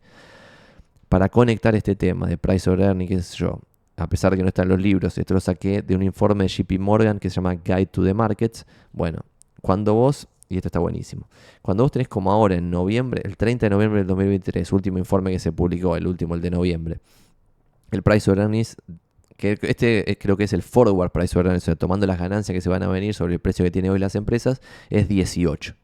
Y cuando ves acá el 18 está más o menos por acá. Pero miren qué interesante esto. En un año puede pasar cualquier cosa comprando caro, por ejemplo, comprando a 20 de price of earning, bueno, justamente no, pero comprando en 23, que es un delirio, en un año puedes ganar un montón de guita, en un año. Pero sin embargo, en un periodo largo de mm, mediano de tiempo de 5 años, no hay ningún periodo de 5 años. Comprando vos una cartera diversificada de acciones a 23 de price of earning, que ganes plata. Ningún, nunca pasó. Puede ser que entres en 23 y después aparezca un puntito acá donde estoy marcando en el futuro, todo puede pasar en el futuro. El futuro es impredecible, por eso tengo la bola de cristal, ya lo dijimos mil veces. Pero sin embargo, fíjense qué prolijito que está esto, que cuando los price earnings son bajos, el retorno posterior de los siguientes 5 años es alto. Cuando el price earnings es cuando el price earnings es muy alto, el retorno de los siguientes 5 años es muy bajo y cuando supera 22 no hay ningún periodo de 5 años que sea positivo, son todos negativos, perdés plata. Una locura total. Dos o tres locuras totales también, que también tienen que ver un poquito con esto de regresión a la media, es este gráfico que también sale de ese de JP Morgan, es Value versus Growth Relative Valuation. Sea, si te muestra cuán caras o baratas están las empresas valuando, o sea, separándolas en dos universos medio falopa, pero que sirven para este análisis, que son las empresas de valor, las baratas, versus las empresas growth, las que tienen más potencial según el mercado. Hay momentos en los cuales, que la parte de arriba, por ejemplo, la parte de arriba de este gráfico dice growth cheap, value expensive. ¿Está bien? Y la parte de abajo dice lo contrario, value cheap, growth expensive. ¿Está bien? Que las empresas de valor están baratas y las empresas growth están muy caras. Hoy estamos del lado de abajo. Entonces, viendo este gráfico, yo hoy diría, preferiría, si estuviera obligado, me obligan a comprar el S&P, preferiría comprar la parte de S&P de valor y no growth. Otro dato de color interesante es que las compañías familiares en el largo plazo le ganan a una cartera diversificada de empresas comparables empresa familiar que cotiza en bolsa, ¿no? Porque si no, no vas a poder entrar vos, ¿no? Claramente. Y eso sale del libro Invirtiendo a largo plazo de García Paramés, que también sale una cosita más ahora de spin-offs. En el largo plazo, una cartera diversificada de spin-offs le gana una cartera diversificada de empresas comparables. Súper interesante. Estos dos datos que pasé rapidito son súper interesantes. Y este dato también es muy interesante. Sale del libro Stocks for the Long Run, que una cartera diversificada de empresas que vos comprás cuando salen al IPO, es decir, cuando salen ese día a cotizar en bolsa, el retorno es una garcha total. Es lo contrario a lo que mostré recién de los espinos, eh, de las empresas familiares, de las empresas chicas y las empresas baratas. Esto quiere decir que si vos agarras algunas empresas chicas, algunas empresas baratas o algunos IPOs, te va a ir, como estoy diciendo, no, cartera diversificada. Fíjense el título de eso. Dice, Buy and Hold Returns of almost 9,000 IPOs between 1968 y el 2001. Una locura total. O sea, fíjense, el retorno es un delirio. O sea, casi todos están por debajo de, su comparable. Una locura total. Eh, entonces, IPOs, delirio total. Y después, otro dato color interesante: rentabilidad por industria. También sacado del libro de García Paramés. Este está en castellano. O sea, es, la versión original está en castellano compara algunas industrias con otras para contarte que no son todas las industrias iguales. Hay industrias más rentables que otras. Las farmacéuticas, las tecnológicas, las bebidas, tipo no Manaos, Coca-Cola, son mejores industrias que las telecomunicaciones, las eléctricas o las aerolíneas. ¿Eso quiere decir que uno no puede hacer guita en aerolíneas y que si compra tecnológicas, farmacéuticas y software y bebidas va a hacer guita? No, no quiere decir eso porque todo va a depender del precio en el cual uno entra, ¿no? O sea, una cosa es que ven que lo que está ahí, lo que dice ahí es rentabilidad sobre el capital invertido. Es decir, las aerolíneas, la mediana de la rentabilidad sobre el capital invertido es 5%, de las eléctricas 5 chirolita, de las telecomunicaciones integradas y los productos forestales, papel y todo lo que está ahí abajo, en la parte de abajo, es 5, 6, 7, pero sin embargo, la rentabilidad sobre el capital de las empresas más de las industrias más interesantes está entre el 25 y el 30%, en 25 de mediana, en 20 de mediana o en 15 largo, entre 15 y 20 la farmacéutica, la bebida, los productos personales, los productos del hogar, la ropa al por menor. Bueno, entonces hay industria buena industria A mí me llama poderosamente la atención que se compare con la misma vara a una buena industria o una mala industria y que también me llama la atención que no se tenga en cuenta el precio. O sea, si yo pago muy barato por una aerolínea, me puede ir muy bien a pesar de que la industria es una garcha. ¿Está bien? Y si pago muy, muy caro por una tecnología, me puede ir mal a mí a pesar de que la industria es buenísima. ¿Ok? Y acá hay otro tema interesante, diversificación, tema número 10 de este mega hiper resumen. Y es que, según el libro Random Walk Down Wall Street, a partir de 50 acciones equally weighted, es decir, por ejemplo, yo tengo 50 mil dólares, pongo mil dólares en cada una de 50 empresas diferentes, a partir de ahí ya sumar más acciones a mi cartera no reduce riesgo, según Malkiel. Esto nunca damos consejo de inversión, estamos aprendiendo de 21 libros. Y ven acá, ¿no? Cómo se va reduciendo el riesgo según el amigo Malkiel en Estados Unidos y acciones internacionales. Y como ven acá, después de 40 ya casi no baja un joraca, pero después de 50 no baja nada. Entonces, yo acá viendo este gráfico diría que sí o sí cualquier persona razonable tendría que tener al menos 30 diferentes. Y esto es lo que hablábamos antes de tener 3 es riesgosísimo, estás acá arriba, campeón. Menos de 10 estás todo acá arriba, el riesgo es fulminante. Si vos tenés 10 empresas y tenés mucha mala suerte en la vida, las 10 empresas pueden quebrar y no te queda nada, campeón. O, te, o pueden quebrar 5 y las otras 5 van a echar chipalito. En cambio, si vos tenés 30 empresas y ya estás acá en este lugar, ya vas a tener casi, casi el riesgo del mercado en su conjunto. Y si tenés 50, ya tenés el riesgo del mercado en su conjunto, según el amigo Malkiel. Otro dato interesante, que también lo vimos antes, pero que va del lado de la diversificación. No hubo periodo de 20 años en que una cartera diversificada de acciones estadounidenses haya perdido en términos reales.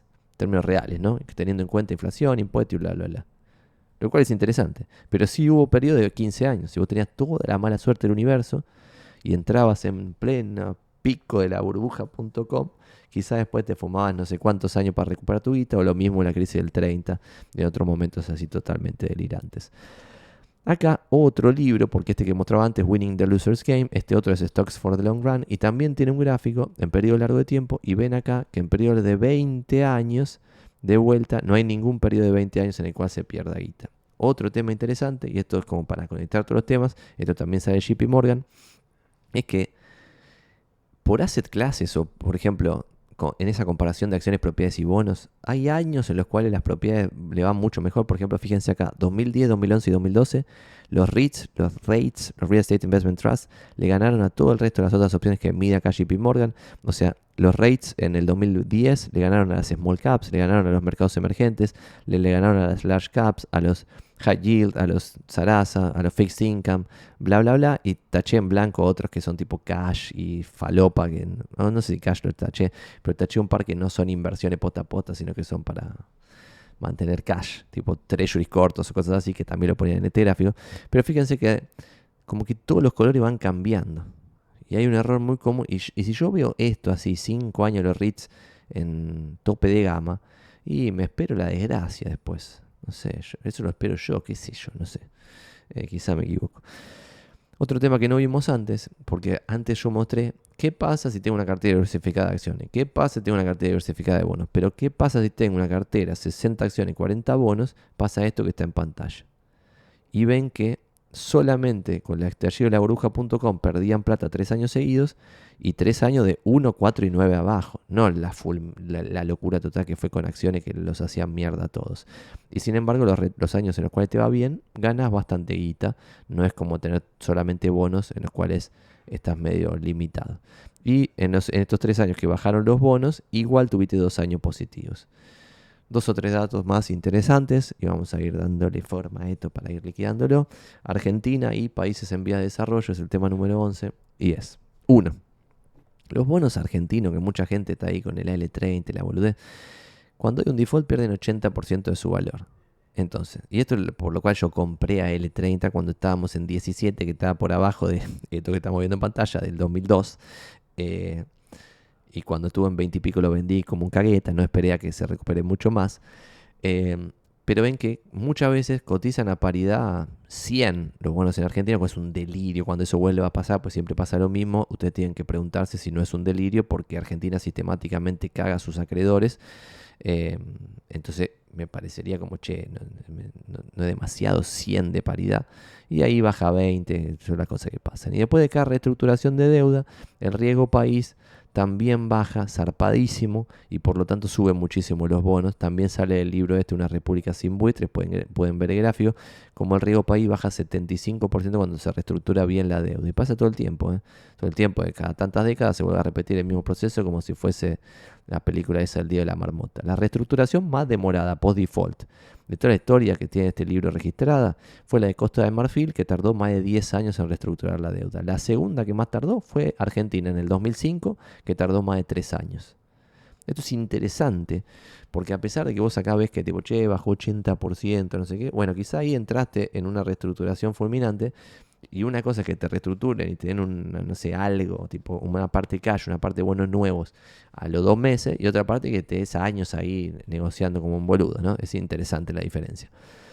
Otro tema interesante es que la quita más alta en una reestructuración de deuda post-default fue la de Irak en el 2006, que le sacó más o menos 90%. Había un bono que decía 100 mil dólares, te daban 10 mil dólares. Eh, quizá ni siquiera te lo dan en efectivo, en diversas cosas. Y la segunda fue Argentina en el 2005, 75% de quita, aproximadamente, porque es lo que muestra este gráfico. Lo interesante de esto, de esta magia, es que yo usaba esto también para ver cuando un bono argentino estaba caro o barato, con la misma lógica de todo lo que vine hablando hasta ahora. Entonces, cuando yo vi que, por ejemplo, el AL30, que es el que genera conversaciones más divertidas en Twitter, estaba por debajo de 25 de paridad, yo decía, che, está barato esto. Pero cuando estaba 24 o algo así, yo decía, eh, está barato, pero who knows lo que puede pasar quizá vamos a la peor reestructuración de deuda de toda la historia y tiene sentido que esté menos de 25, ¿no? Porque vamos a una nueva reestructuración que va a ser aún peor que la del 2005 y quizás vamos a una reestructuración estilo Irak bombardeado por Estados Unidos, 90% de quita. Pero sin embargo, cuando llegó a 17 con algo, que es ahí donde empecé a comprar, y ahí pasó de vuelta lo mismo que ahora me pasó este año con los treasuries, que es compré y después de comprar esperé que quise que se mantenga mucho tiempo, así mi nueva capacidad de ahorro podía seguir acumulando L30. Todos los boludos querían que suba inmediatamente, lamentablemente subió inmediatamente, para mí, ¿no? O sea, muy bien para el país, subió rápidamente, entonces no pude recomprar y cuando llegó a 20 y pico vendí, no vi mandine, porque, y acá de vuelta, por ejemplo, yo podría haberme lo quedado en 25 claramente, porque la única forma de que te quede los 25 es la peor reestructuración de deuda de la no solo default, sino reestructuración de deuda y fulminante. Pero sin embargo, si hubiéramos ido a un 80 de paridad, que puede pasar, ¿eh? puede pasar en algún momento, ahí yo sin lugar a dudas vendería porque estaría cara, priceada la deuda argentina por la historia de la Argentina. Pero cuando esté 80, cuando esté 90, cuando esté 100, llegó a estar en el gobierno de Macri por arriba de 100 de paridad algunos bonos. Delirio. En ese momento toda la gente pensaba, este país es nuevo, ahora sí, cambió para siempre. Bueno, pasa siempre. Entonces, como esto que cambia para siempre, pasa siempre. Es curioso. Otro dato que sale de este libro es que el Merval no garantiza revalorización de capital ni siquiera en periodos largos de 20 años. Por eso antes dije, che, una cartera diversificada de acciones estadounidenses. Nunca en un periodo, no me acuerdo cuántos años había perdido guita de lo que mostramos antes, que mostramos acá en la parte de diversificación, decíamos, che, no hubo un periodo de 20 años en que una cartera diversificada de acciones estadounidenses haya perdido en términos reales. Sin embargo, en Argentina, un periodo de 20 años no garantiza revalorización. ¿Está bien? Y acá, este libro también está muy bueno, Global Asset Allocation, de Meb Faber, perdón si le pronuncio mal el nombre, que compara, y esto está bueno, por ejemplo, bonos, acciones, bla, el retorno del mejor escenario, el retorno de escenario donde se perdió el 100% del dinero y el retorno de un escenario, si se quiere, del mundo entero, una inversión del mundo entero, porque lo que dice el libro es, che, guarda, porque si vos comprabas, eh, por ejemplo, bonos alemanes en el proceso hiperinflacionario que hubo ante la guerra mundial, ahí perdías la totalidad de tu dinero. Si comprabas acciones en China antes de la instauración del comunismo, perdías la totalidad de tu dinero. Si comprabas propiedades en Cuba antes de la instauración del comunismo, perdías la totalidad de tu dinero. Entonces lo que propone el libro, que me parece súper interesante, es la diversificación internacional. Porque cualquier país, si es gigante, tipo Estados Unidos, puede dejar de ser el imperio y perder esa posición dominante, que es la que hizo que el retorno sea el 10% anual, 6,6 neto después de impuestos de inflación, porque en otros países no fue así. Vamos a ver, creo que hay alguna imagen que suma más data de esto. Pero no debieras tener todos tus huevos en una sola canasta eh, en términos internacionales, que es el ejemplo que dije de los taxis y las paradas diarias en Argentina. Lo mismo sería si uno tiene una cartera diversificada de acciones, propiedades y bonos, pero todos en Argentina, y si a Argentina le pasa algo, perdés fulminantemente o la totalidad del dinero si, si no somos más capitalistas, lo que es una locura datos de color, que era esto que decía. Che, este gráfico muestra dollar returns and per capita real GDP growth in developed and developing countries. La parte de arriba son los mercados desarrollados y la parte de abajo los mercados en desarrollo. Y cómo se ve que Chile, México, Argentina, Brasil, en el periodo de este corte, tuvieron retornos en dólares súper altos.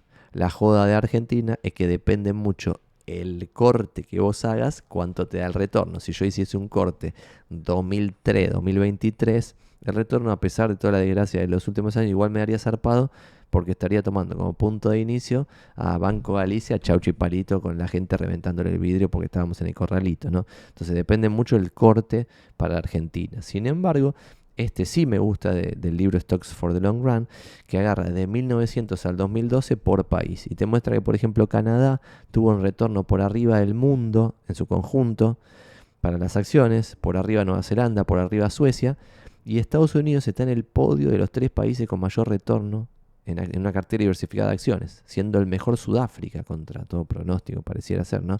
Sudáfrica el mejor, segundo Australia, tercero Estados Unidos.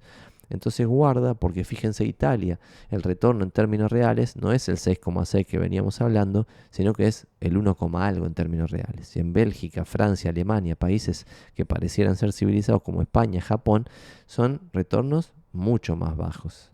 ¿Está bien? Entonces Estados Unidos fue un outlier que hoy se ve con claridad, pero hace 100 años no sé si se veía con tanta claridad. Entonces en este libro, volviendo al libro Global Asset Allocation, el ERIAN propone diversificar la cartera. Esto no es un consejo mío, sino que es un consejo de Lerian. 18% en Estados Unidos large cap, 18% en países desarrollados, 15% en mercados emergentes. Entonces, en cartera diversificada de acciones, no todo en Estados Unidos, sino Estados Unidos, países desarrollados y países emergentes.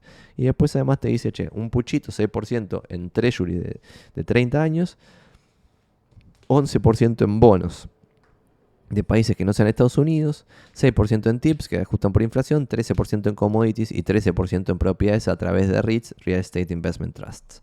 Está bien, entonces lo que a mí me, genera resquemor de estas, y voy a dejar de compartir pantalla, y tendría que tener un vaso de agua, pues ya estamos muy largos este video y ya estoy perdiendo la energía.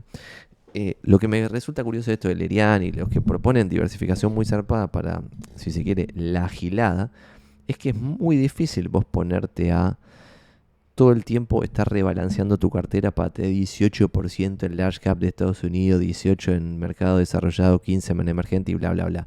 Eso es fácil hacerlo cuando empezás a invertir.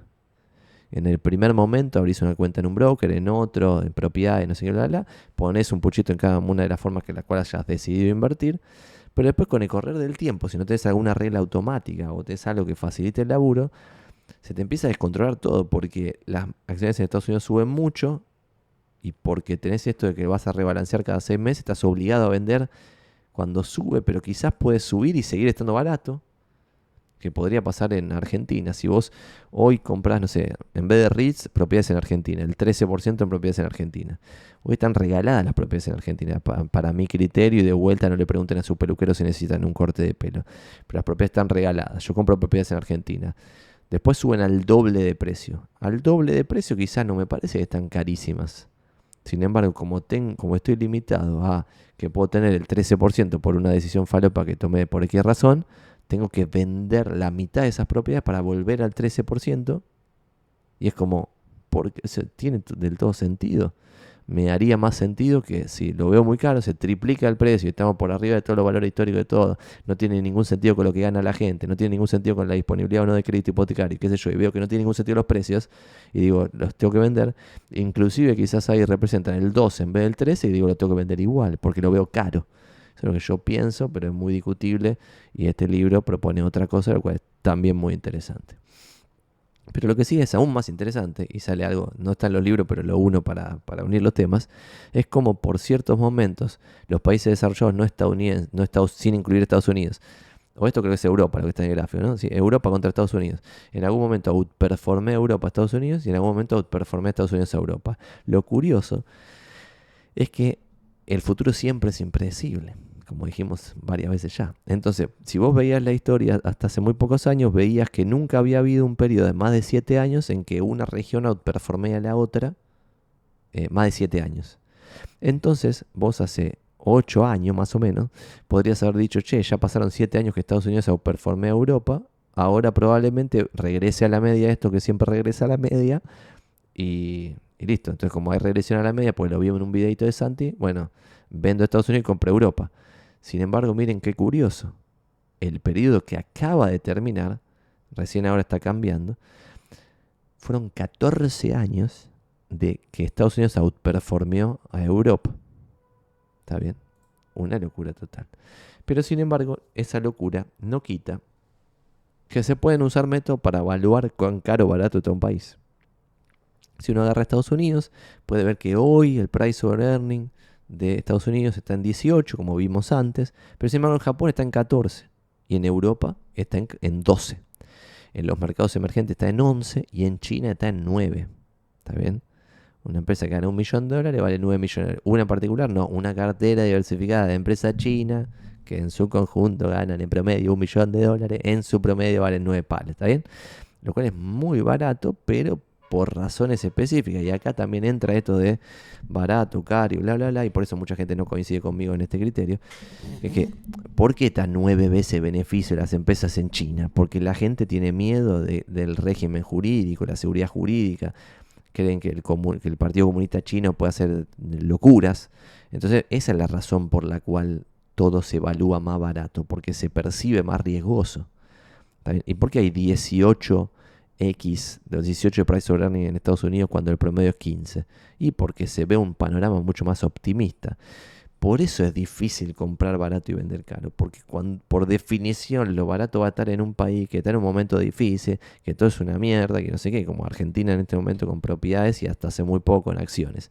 Y acá otra forma de ver esto, en este libro de Best Investment Writing que mencionamos anteriormente, es lo interesante de comparar cómo eran las bolsas del mundo en 1899 y en el 2017 cuando se escribió este libro, ¿no? Y es súper interesante porque fíjense que en 1899 el 15% de la guita estaba en la bolsa yankee, nada más el 15% de la bolsa del mundo, y el 25% en la bolsa del Reino Unido. Esto es lo interesante de la caída de los imperios. No sé si entiende, esto es muy interesante.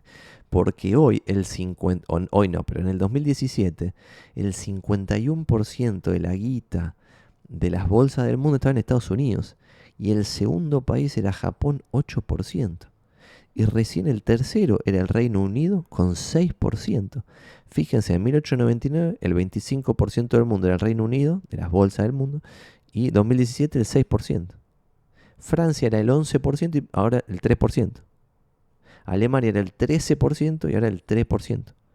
China, de la parte de 1899, supongo que en ese momento no tenía bolsa directamente, 2017 3% del mundo en la bolsa de China. 2% en Canadá, 2% en Suiza, 2% en Australia. Y fíjense que Suiza, en la parte de 1899, tampoco estaba entre los países que, movían mucha plata. Sí estaba, por ejemplo, en 1899 Sudáfrica, 3,3%. ¿Está bien?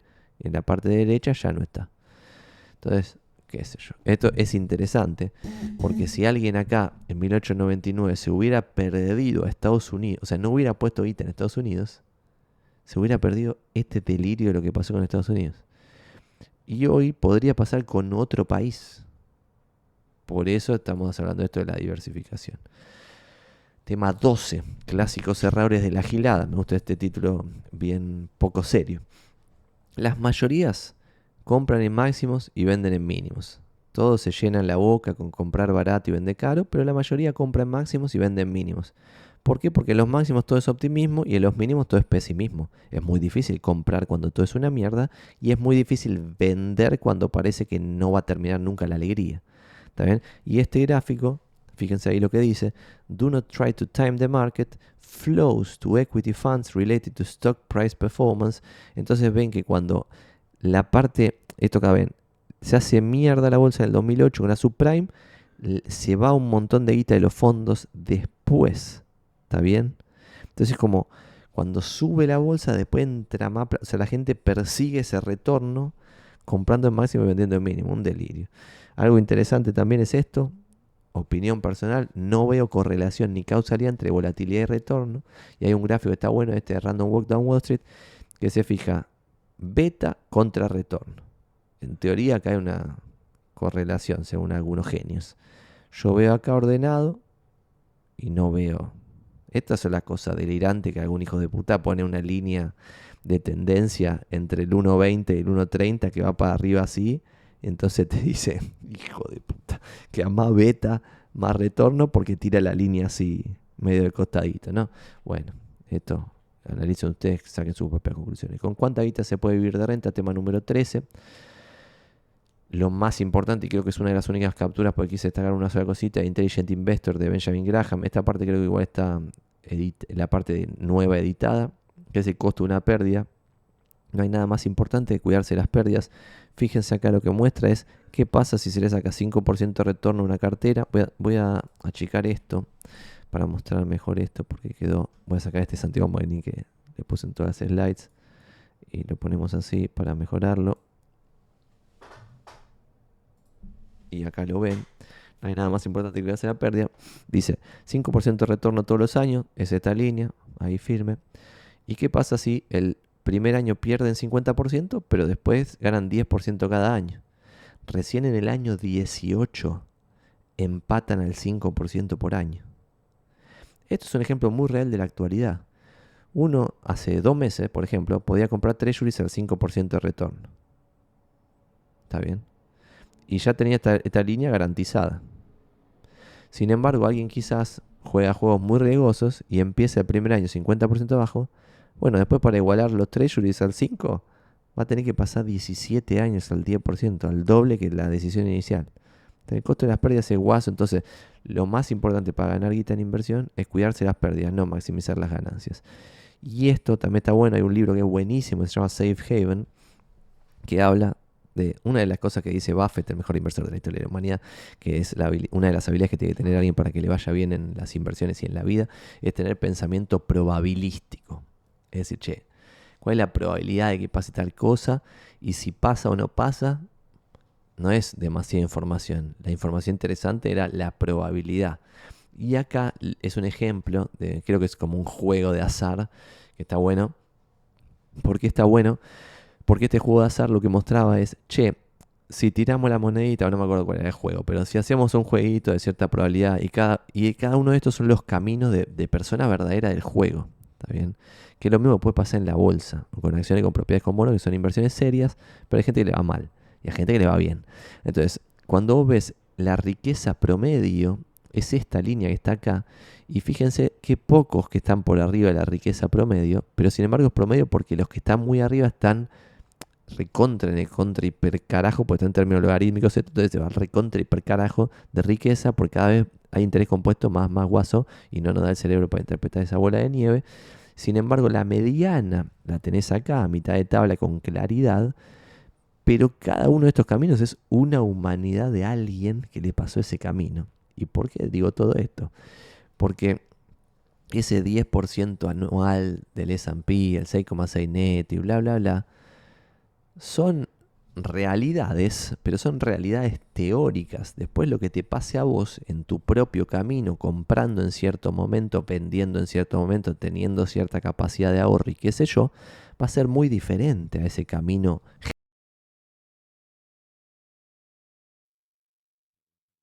Hola, hola, hola, perdón, se había cortado el micrófono porque moví de más las manos.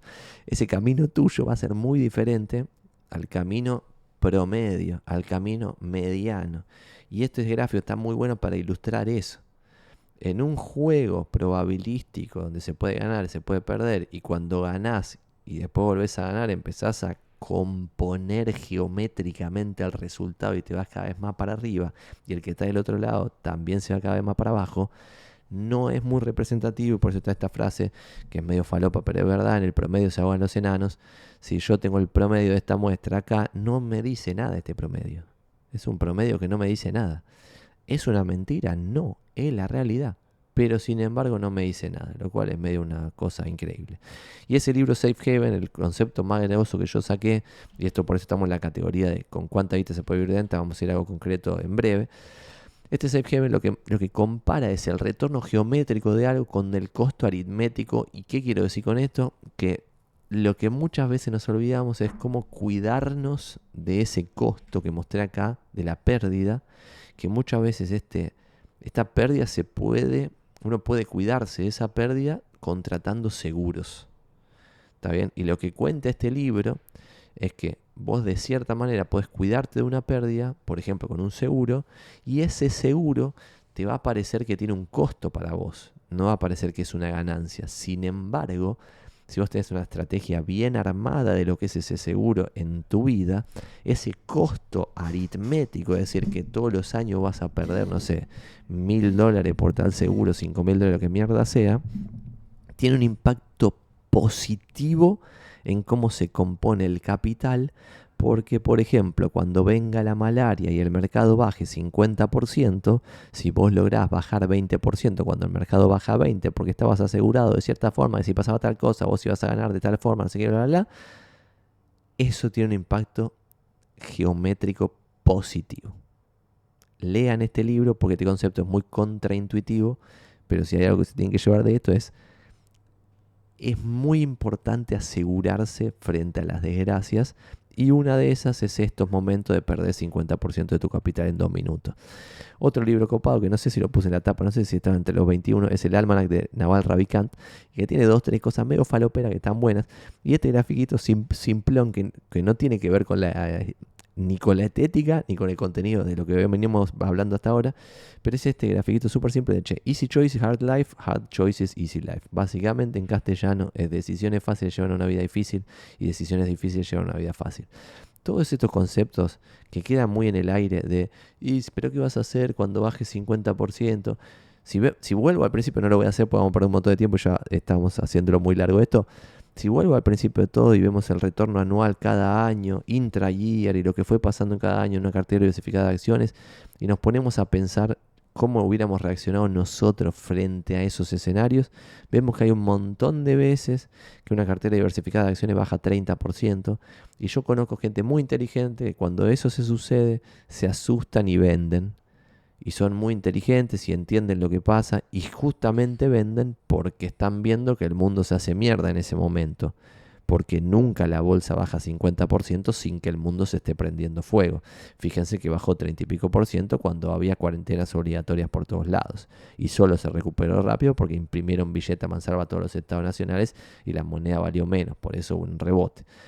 Otro libro copado que también lo vimos antes, The Little Book of Common Sense Investing de Bogle lo que te muestra es que sin reinversión de dividendos, al menos en el S&P, no hay un efecto bola de nieve zarpado. Y lo que te compara acá entre 1926 y no me acuerdo qué año que termina la muestra, como si vos no reinvertías los dividendos que ibas cobrando, terminabas en un palo 700 a partir de 10 mil dólares y reinvirtiendo los dividendos como te ibas a 59 palos en vez de un palo 700. O sea, la diferencia es guasa, guasa, guasa y lo mismo pasa con propiedades y con bonos con propiedades, si vos los alquileres no los sacás y los reinvertís en nuevas propiedades o en nuevas acciones o en nuevo algo, no va a haber un efecto bola de nieve zarpado, no vas a hacer guita mansalva. Y lo mismo en bonos. Si cobras el interés y te lo fumás en una pelotudez, no, vas a no va a haber reinversión del capital, que es lo que genera el efecto bola de nieve que hizo rico Warren Buffett, por ejemplo. ¿no? Otro dato de color interesante, que tiene que ver también con este. Este libro se llama The Simple Path to Wealth, el que está analizado esto, pero el de Ivy Portfolio, no me acuerdo cómo se llama, el de los endowments de las universidades grosas. Ambos hablan de, che, ¿cuánta guita se puede sacar de un portafolio? Porque guarda que el título de toda esta intro era ¿con cuánta guita se puede vivir de rentas? Lo voy a responder básicamente. Y es, guarda, porque fíjense en pantalla, es un cuadro, le hacer una captura y verlo más tranquilos. Pero cuando vos sacás 4% por año, si tenés una cartera de 100% acciones, hay algunos escenarios, acá pueden ver que el 2% de los escenarios de 30 años te quedás sin plata. ¿Está bien? Sacando el 4 por año. Porque si vos sacás el 4 y estás en la crisis del 30 y sacás el 4 y seguís en la crisis del 30 y sacás el 4 y seguís en la crisis del 30, vas a terminar muy muy mal. En cambio, sacando el 3, no hay periodo de 30 años que no se banque eh, sacar el 3% anual. En consecuencia, y acá también algo interesante, cuando estás en 4%, no hay, y en vez de tener 100% acciones, tenés 75 acciones, 25 bonos, no hubo en, el pasado, puede pasar en el futuro, pero no hubo en el pasado, ningún periodo de, ni de 15, ni de 20, ni de 25, ni de 30 años en que te hayas quedado sin guita, según esta fuente de Simple Path to Wealth, ¿no? Entonces, con una cartera de 75 acciones, 25 bonos, uno podría retirar el 4% con 30 años con certeza, comillas en el aire, llegar al trigésimo año. Y bueno, pretendiendo 36 lucas por año para vivir de rentas, uno debería arrancar con solo, comillas, 900 mil dólares. O sea, con 900 mil dólares y pretendiendo vivir 30 años después de eso, podría sacar 35 lucas por año, que son básicamente 3 lucas por mes, y vivir de renta. ¿Está bien? Es un ejemplo.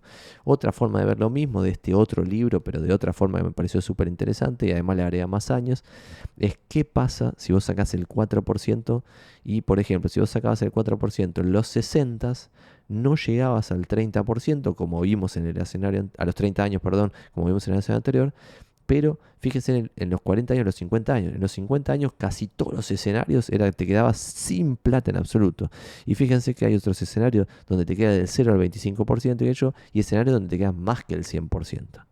Entonces, lo que yo interpreto de esto, de esta fuente y de esta fuente, y lo que yo interpreto, no necesariamente tiene que interpretar usted lo mismo, es que sacar el 4% por año es mucho, porque Puedes tener suerte y estar en 1870, 1880, 1890, 1900, 1910, 1920, 1930, 1940, 1950.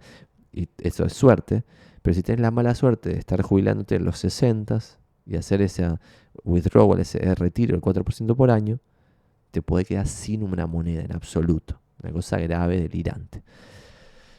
Otro concepto medio falopero del almanac de Naval Ravikant es este grafiquito que muestra cómo en las cosas que hay interés compuesto, que hay un que hay en vez de ser lineal el avance, es un avance geométrico. Muchas veces no nos da el cerebro porque estamos haciendo eso, como vemos en el gráfico, acción, acción, acción, acción, acción, acción, y el resultado llega mucho después. ¿Por qué? Porque cuando vos ves un avance geométrico, ves así el grafiquito que ni avanza y en algún momento se empieza a despegar, y como después cuando se despega es el día sobre el ya lo despegado, empieza a hacer bola de nieve y se empieza a ir, a ir, a ir para arriba, y ese compounding en nuestras acciones del día a día, que toda esta charla que vimos viendo ahora, es muy difícil de entender. Entonces, si ustedes no terminaron de grasp, tipo de interpretar el concepto ETE de el interés compuesto, volvería una y mil veces sobre eso. Y punto número 14, la conclusión final, es que hoy, como dice este libro, The Little Book of Behavioral Investing, somos cada vez más ansiosos y eso nos juega en contra. Fíjense este gráfico y encima que no llega a la actualidad, ahora debe ser aún peor. Pero el tiempo promedio que se quedaba la gente una acción que básicamente de vuelta, cuando vos compras una acción, estás comprando un pedazo de una empresa.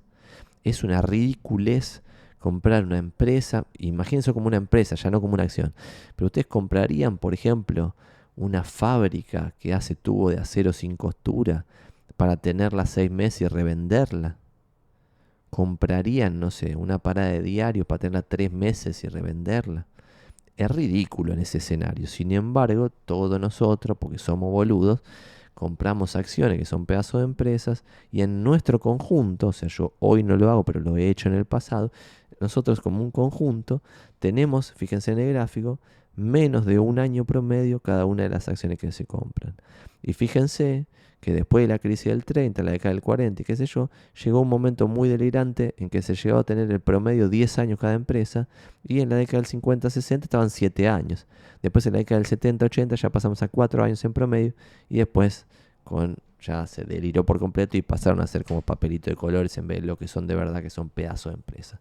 Y eso justifica porque al inversor promedio, como vemos en pantalla, que la línea verde del gráfico derecho o la línea naranja del gráfico del gráfico izquierdo, perdón, o la línea naranja del gráfico derecho, el inversor promedio pierde contra todo lo que se puede invertir. O sea, es mucho peor que cualquier eh, asset class eh, solita. Y por ejemplo, acá en este periodo 2001-2020, el S&P había rendido 8% anual y el inversor promedio 2 y pico anual.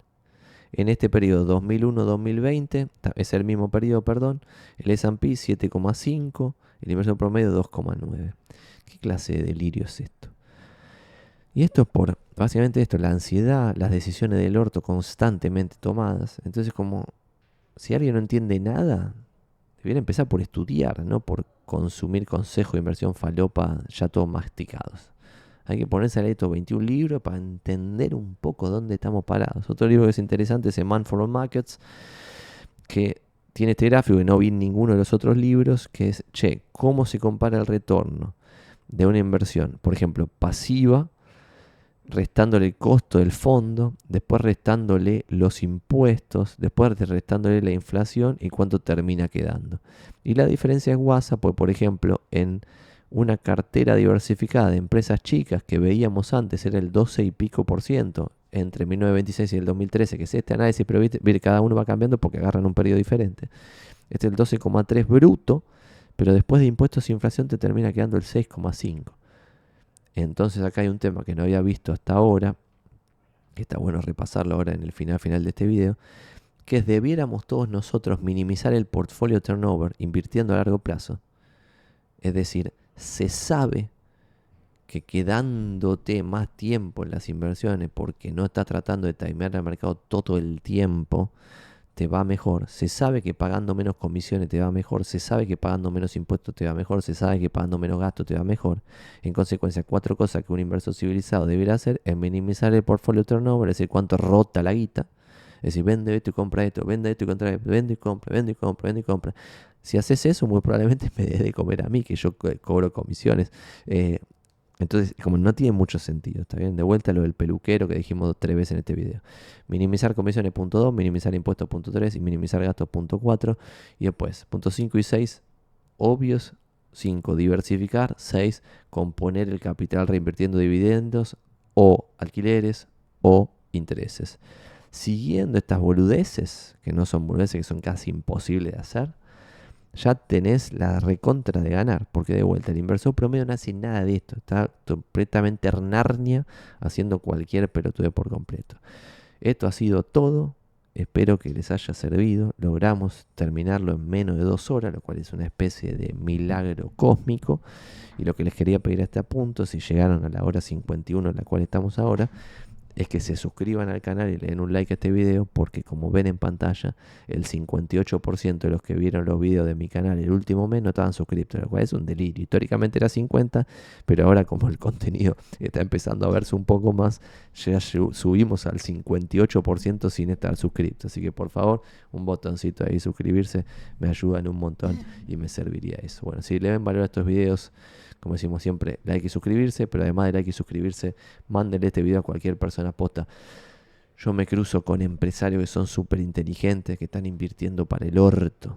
Me junto con em, profesionales pujantes que están invirtiendo para el orto. Y acá en este video hicimos un resumen, pero lo que yo quería compartir básicamente es, che, leyendo estos 21 libros, que si quieren ahora los ponemos de vuelta en pantalla como para terminar con esto, leyendo estos 21 libros, tenés las de ganar. O sea, cambias por completo la lógica de, cómo invierte la gente. Los muestro de vuelta, están acá. Son, y con esto liquidamos. Winning the Loser's Game, The Choice of Compounding, Una República sin buitres, Stocks for the Long Run, What Works on Wall Street, A Random Walk on Wall Street, The Little Book of Common Sense Investing, The Little Book of Behavioral Investing, Bogle Mutual Funds, The Power Law, The Almanac of Naval Ravikant, The Price of Time, A Man for Markets, Global Asset Allocation, The Simple Path to Wealth, El Inversor Inteligente, Safe Haven, The Best Investment Writing, el volumen 1 y el 2, que son como compendios de, artículos que están buenísimos, The Ivy eh, Portfolio e Invirtiendo a Largo Plazo de Parames, de García Parames. Esos son todos no olviden ese like, esa suscripción. Nos vemos la próxima. Espero que haya servido. Esto tuvo mucho tiempo de preproducción. Eh, hacer esto fue difícil. Así que cualquier comentario también que quieran dejar de cómo se pueden mejorar estos contenidos, bienvenidos sean. También esto ha cambiado un poco la dinámica de cómo se ve esto. Creo que salió bastante bien. Cualquier comentario es bienvenido. Así seguimos mejorando y empujando esto para adelante. Vamos todavía. Y ahora me voy a escuchar a ver qué mejor acá dijo Caputo.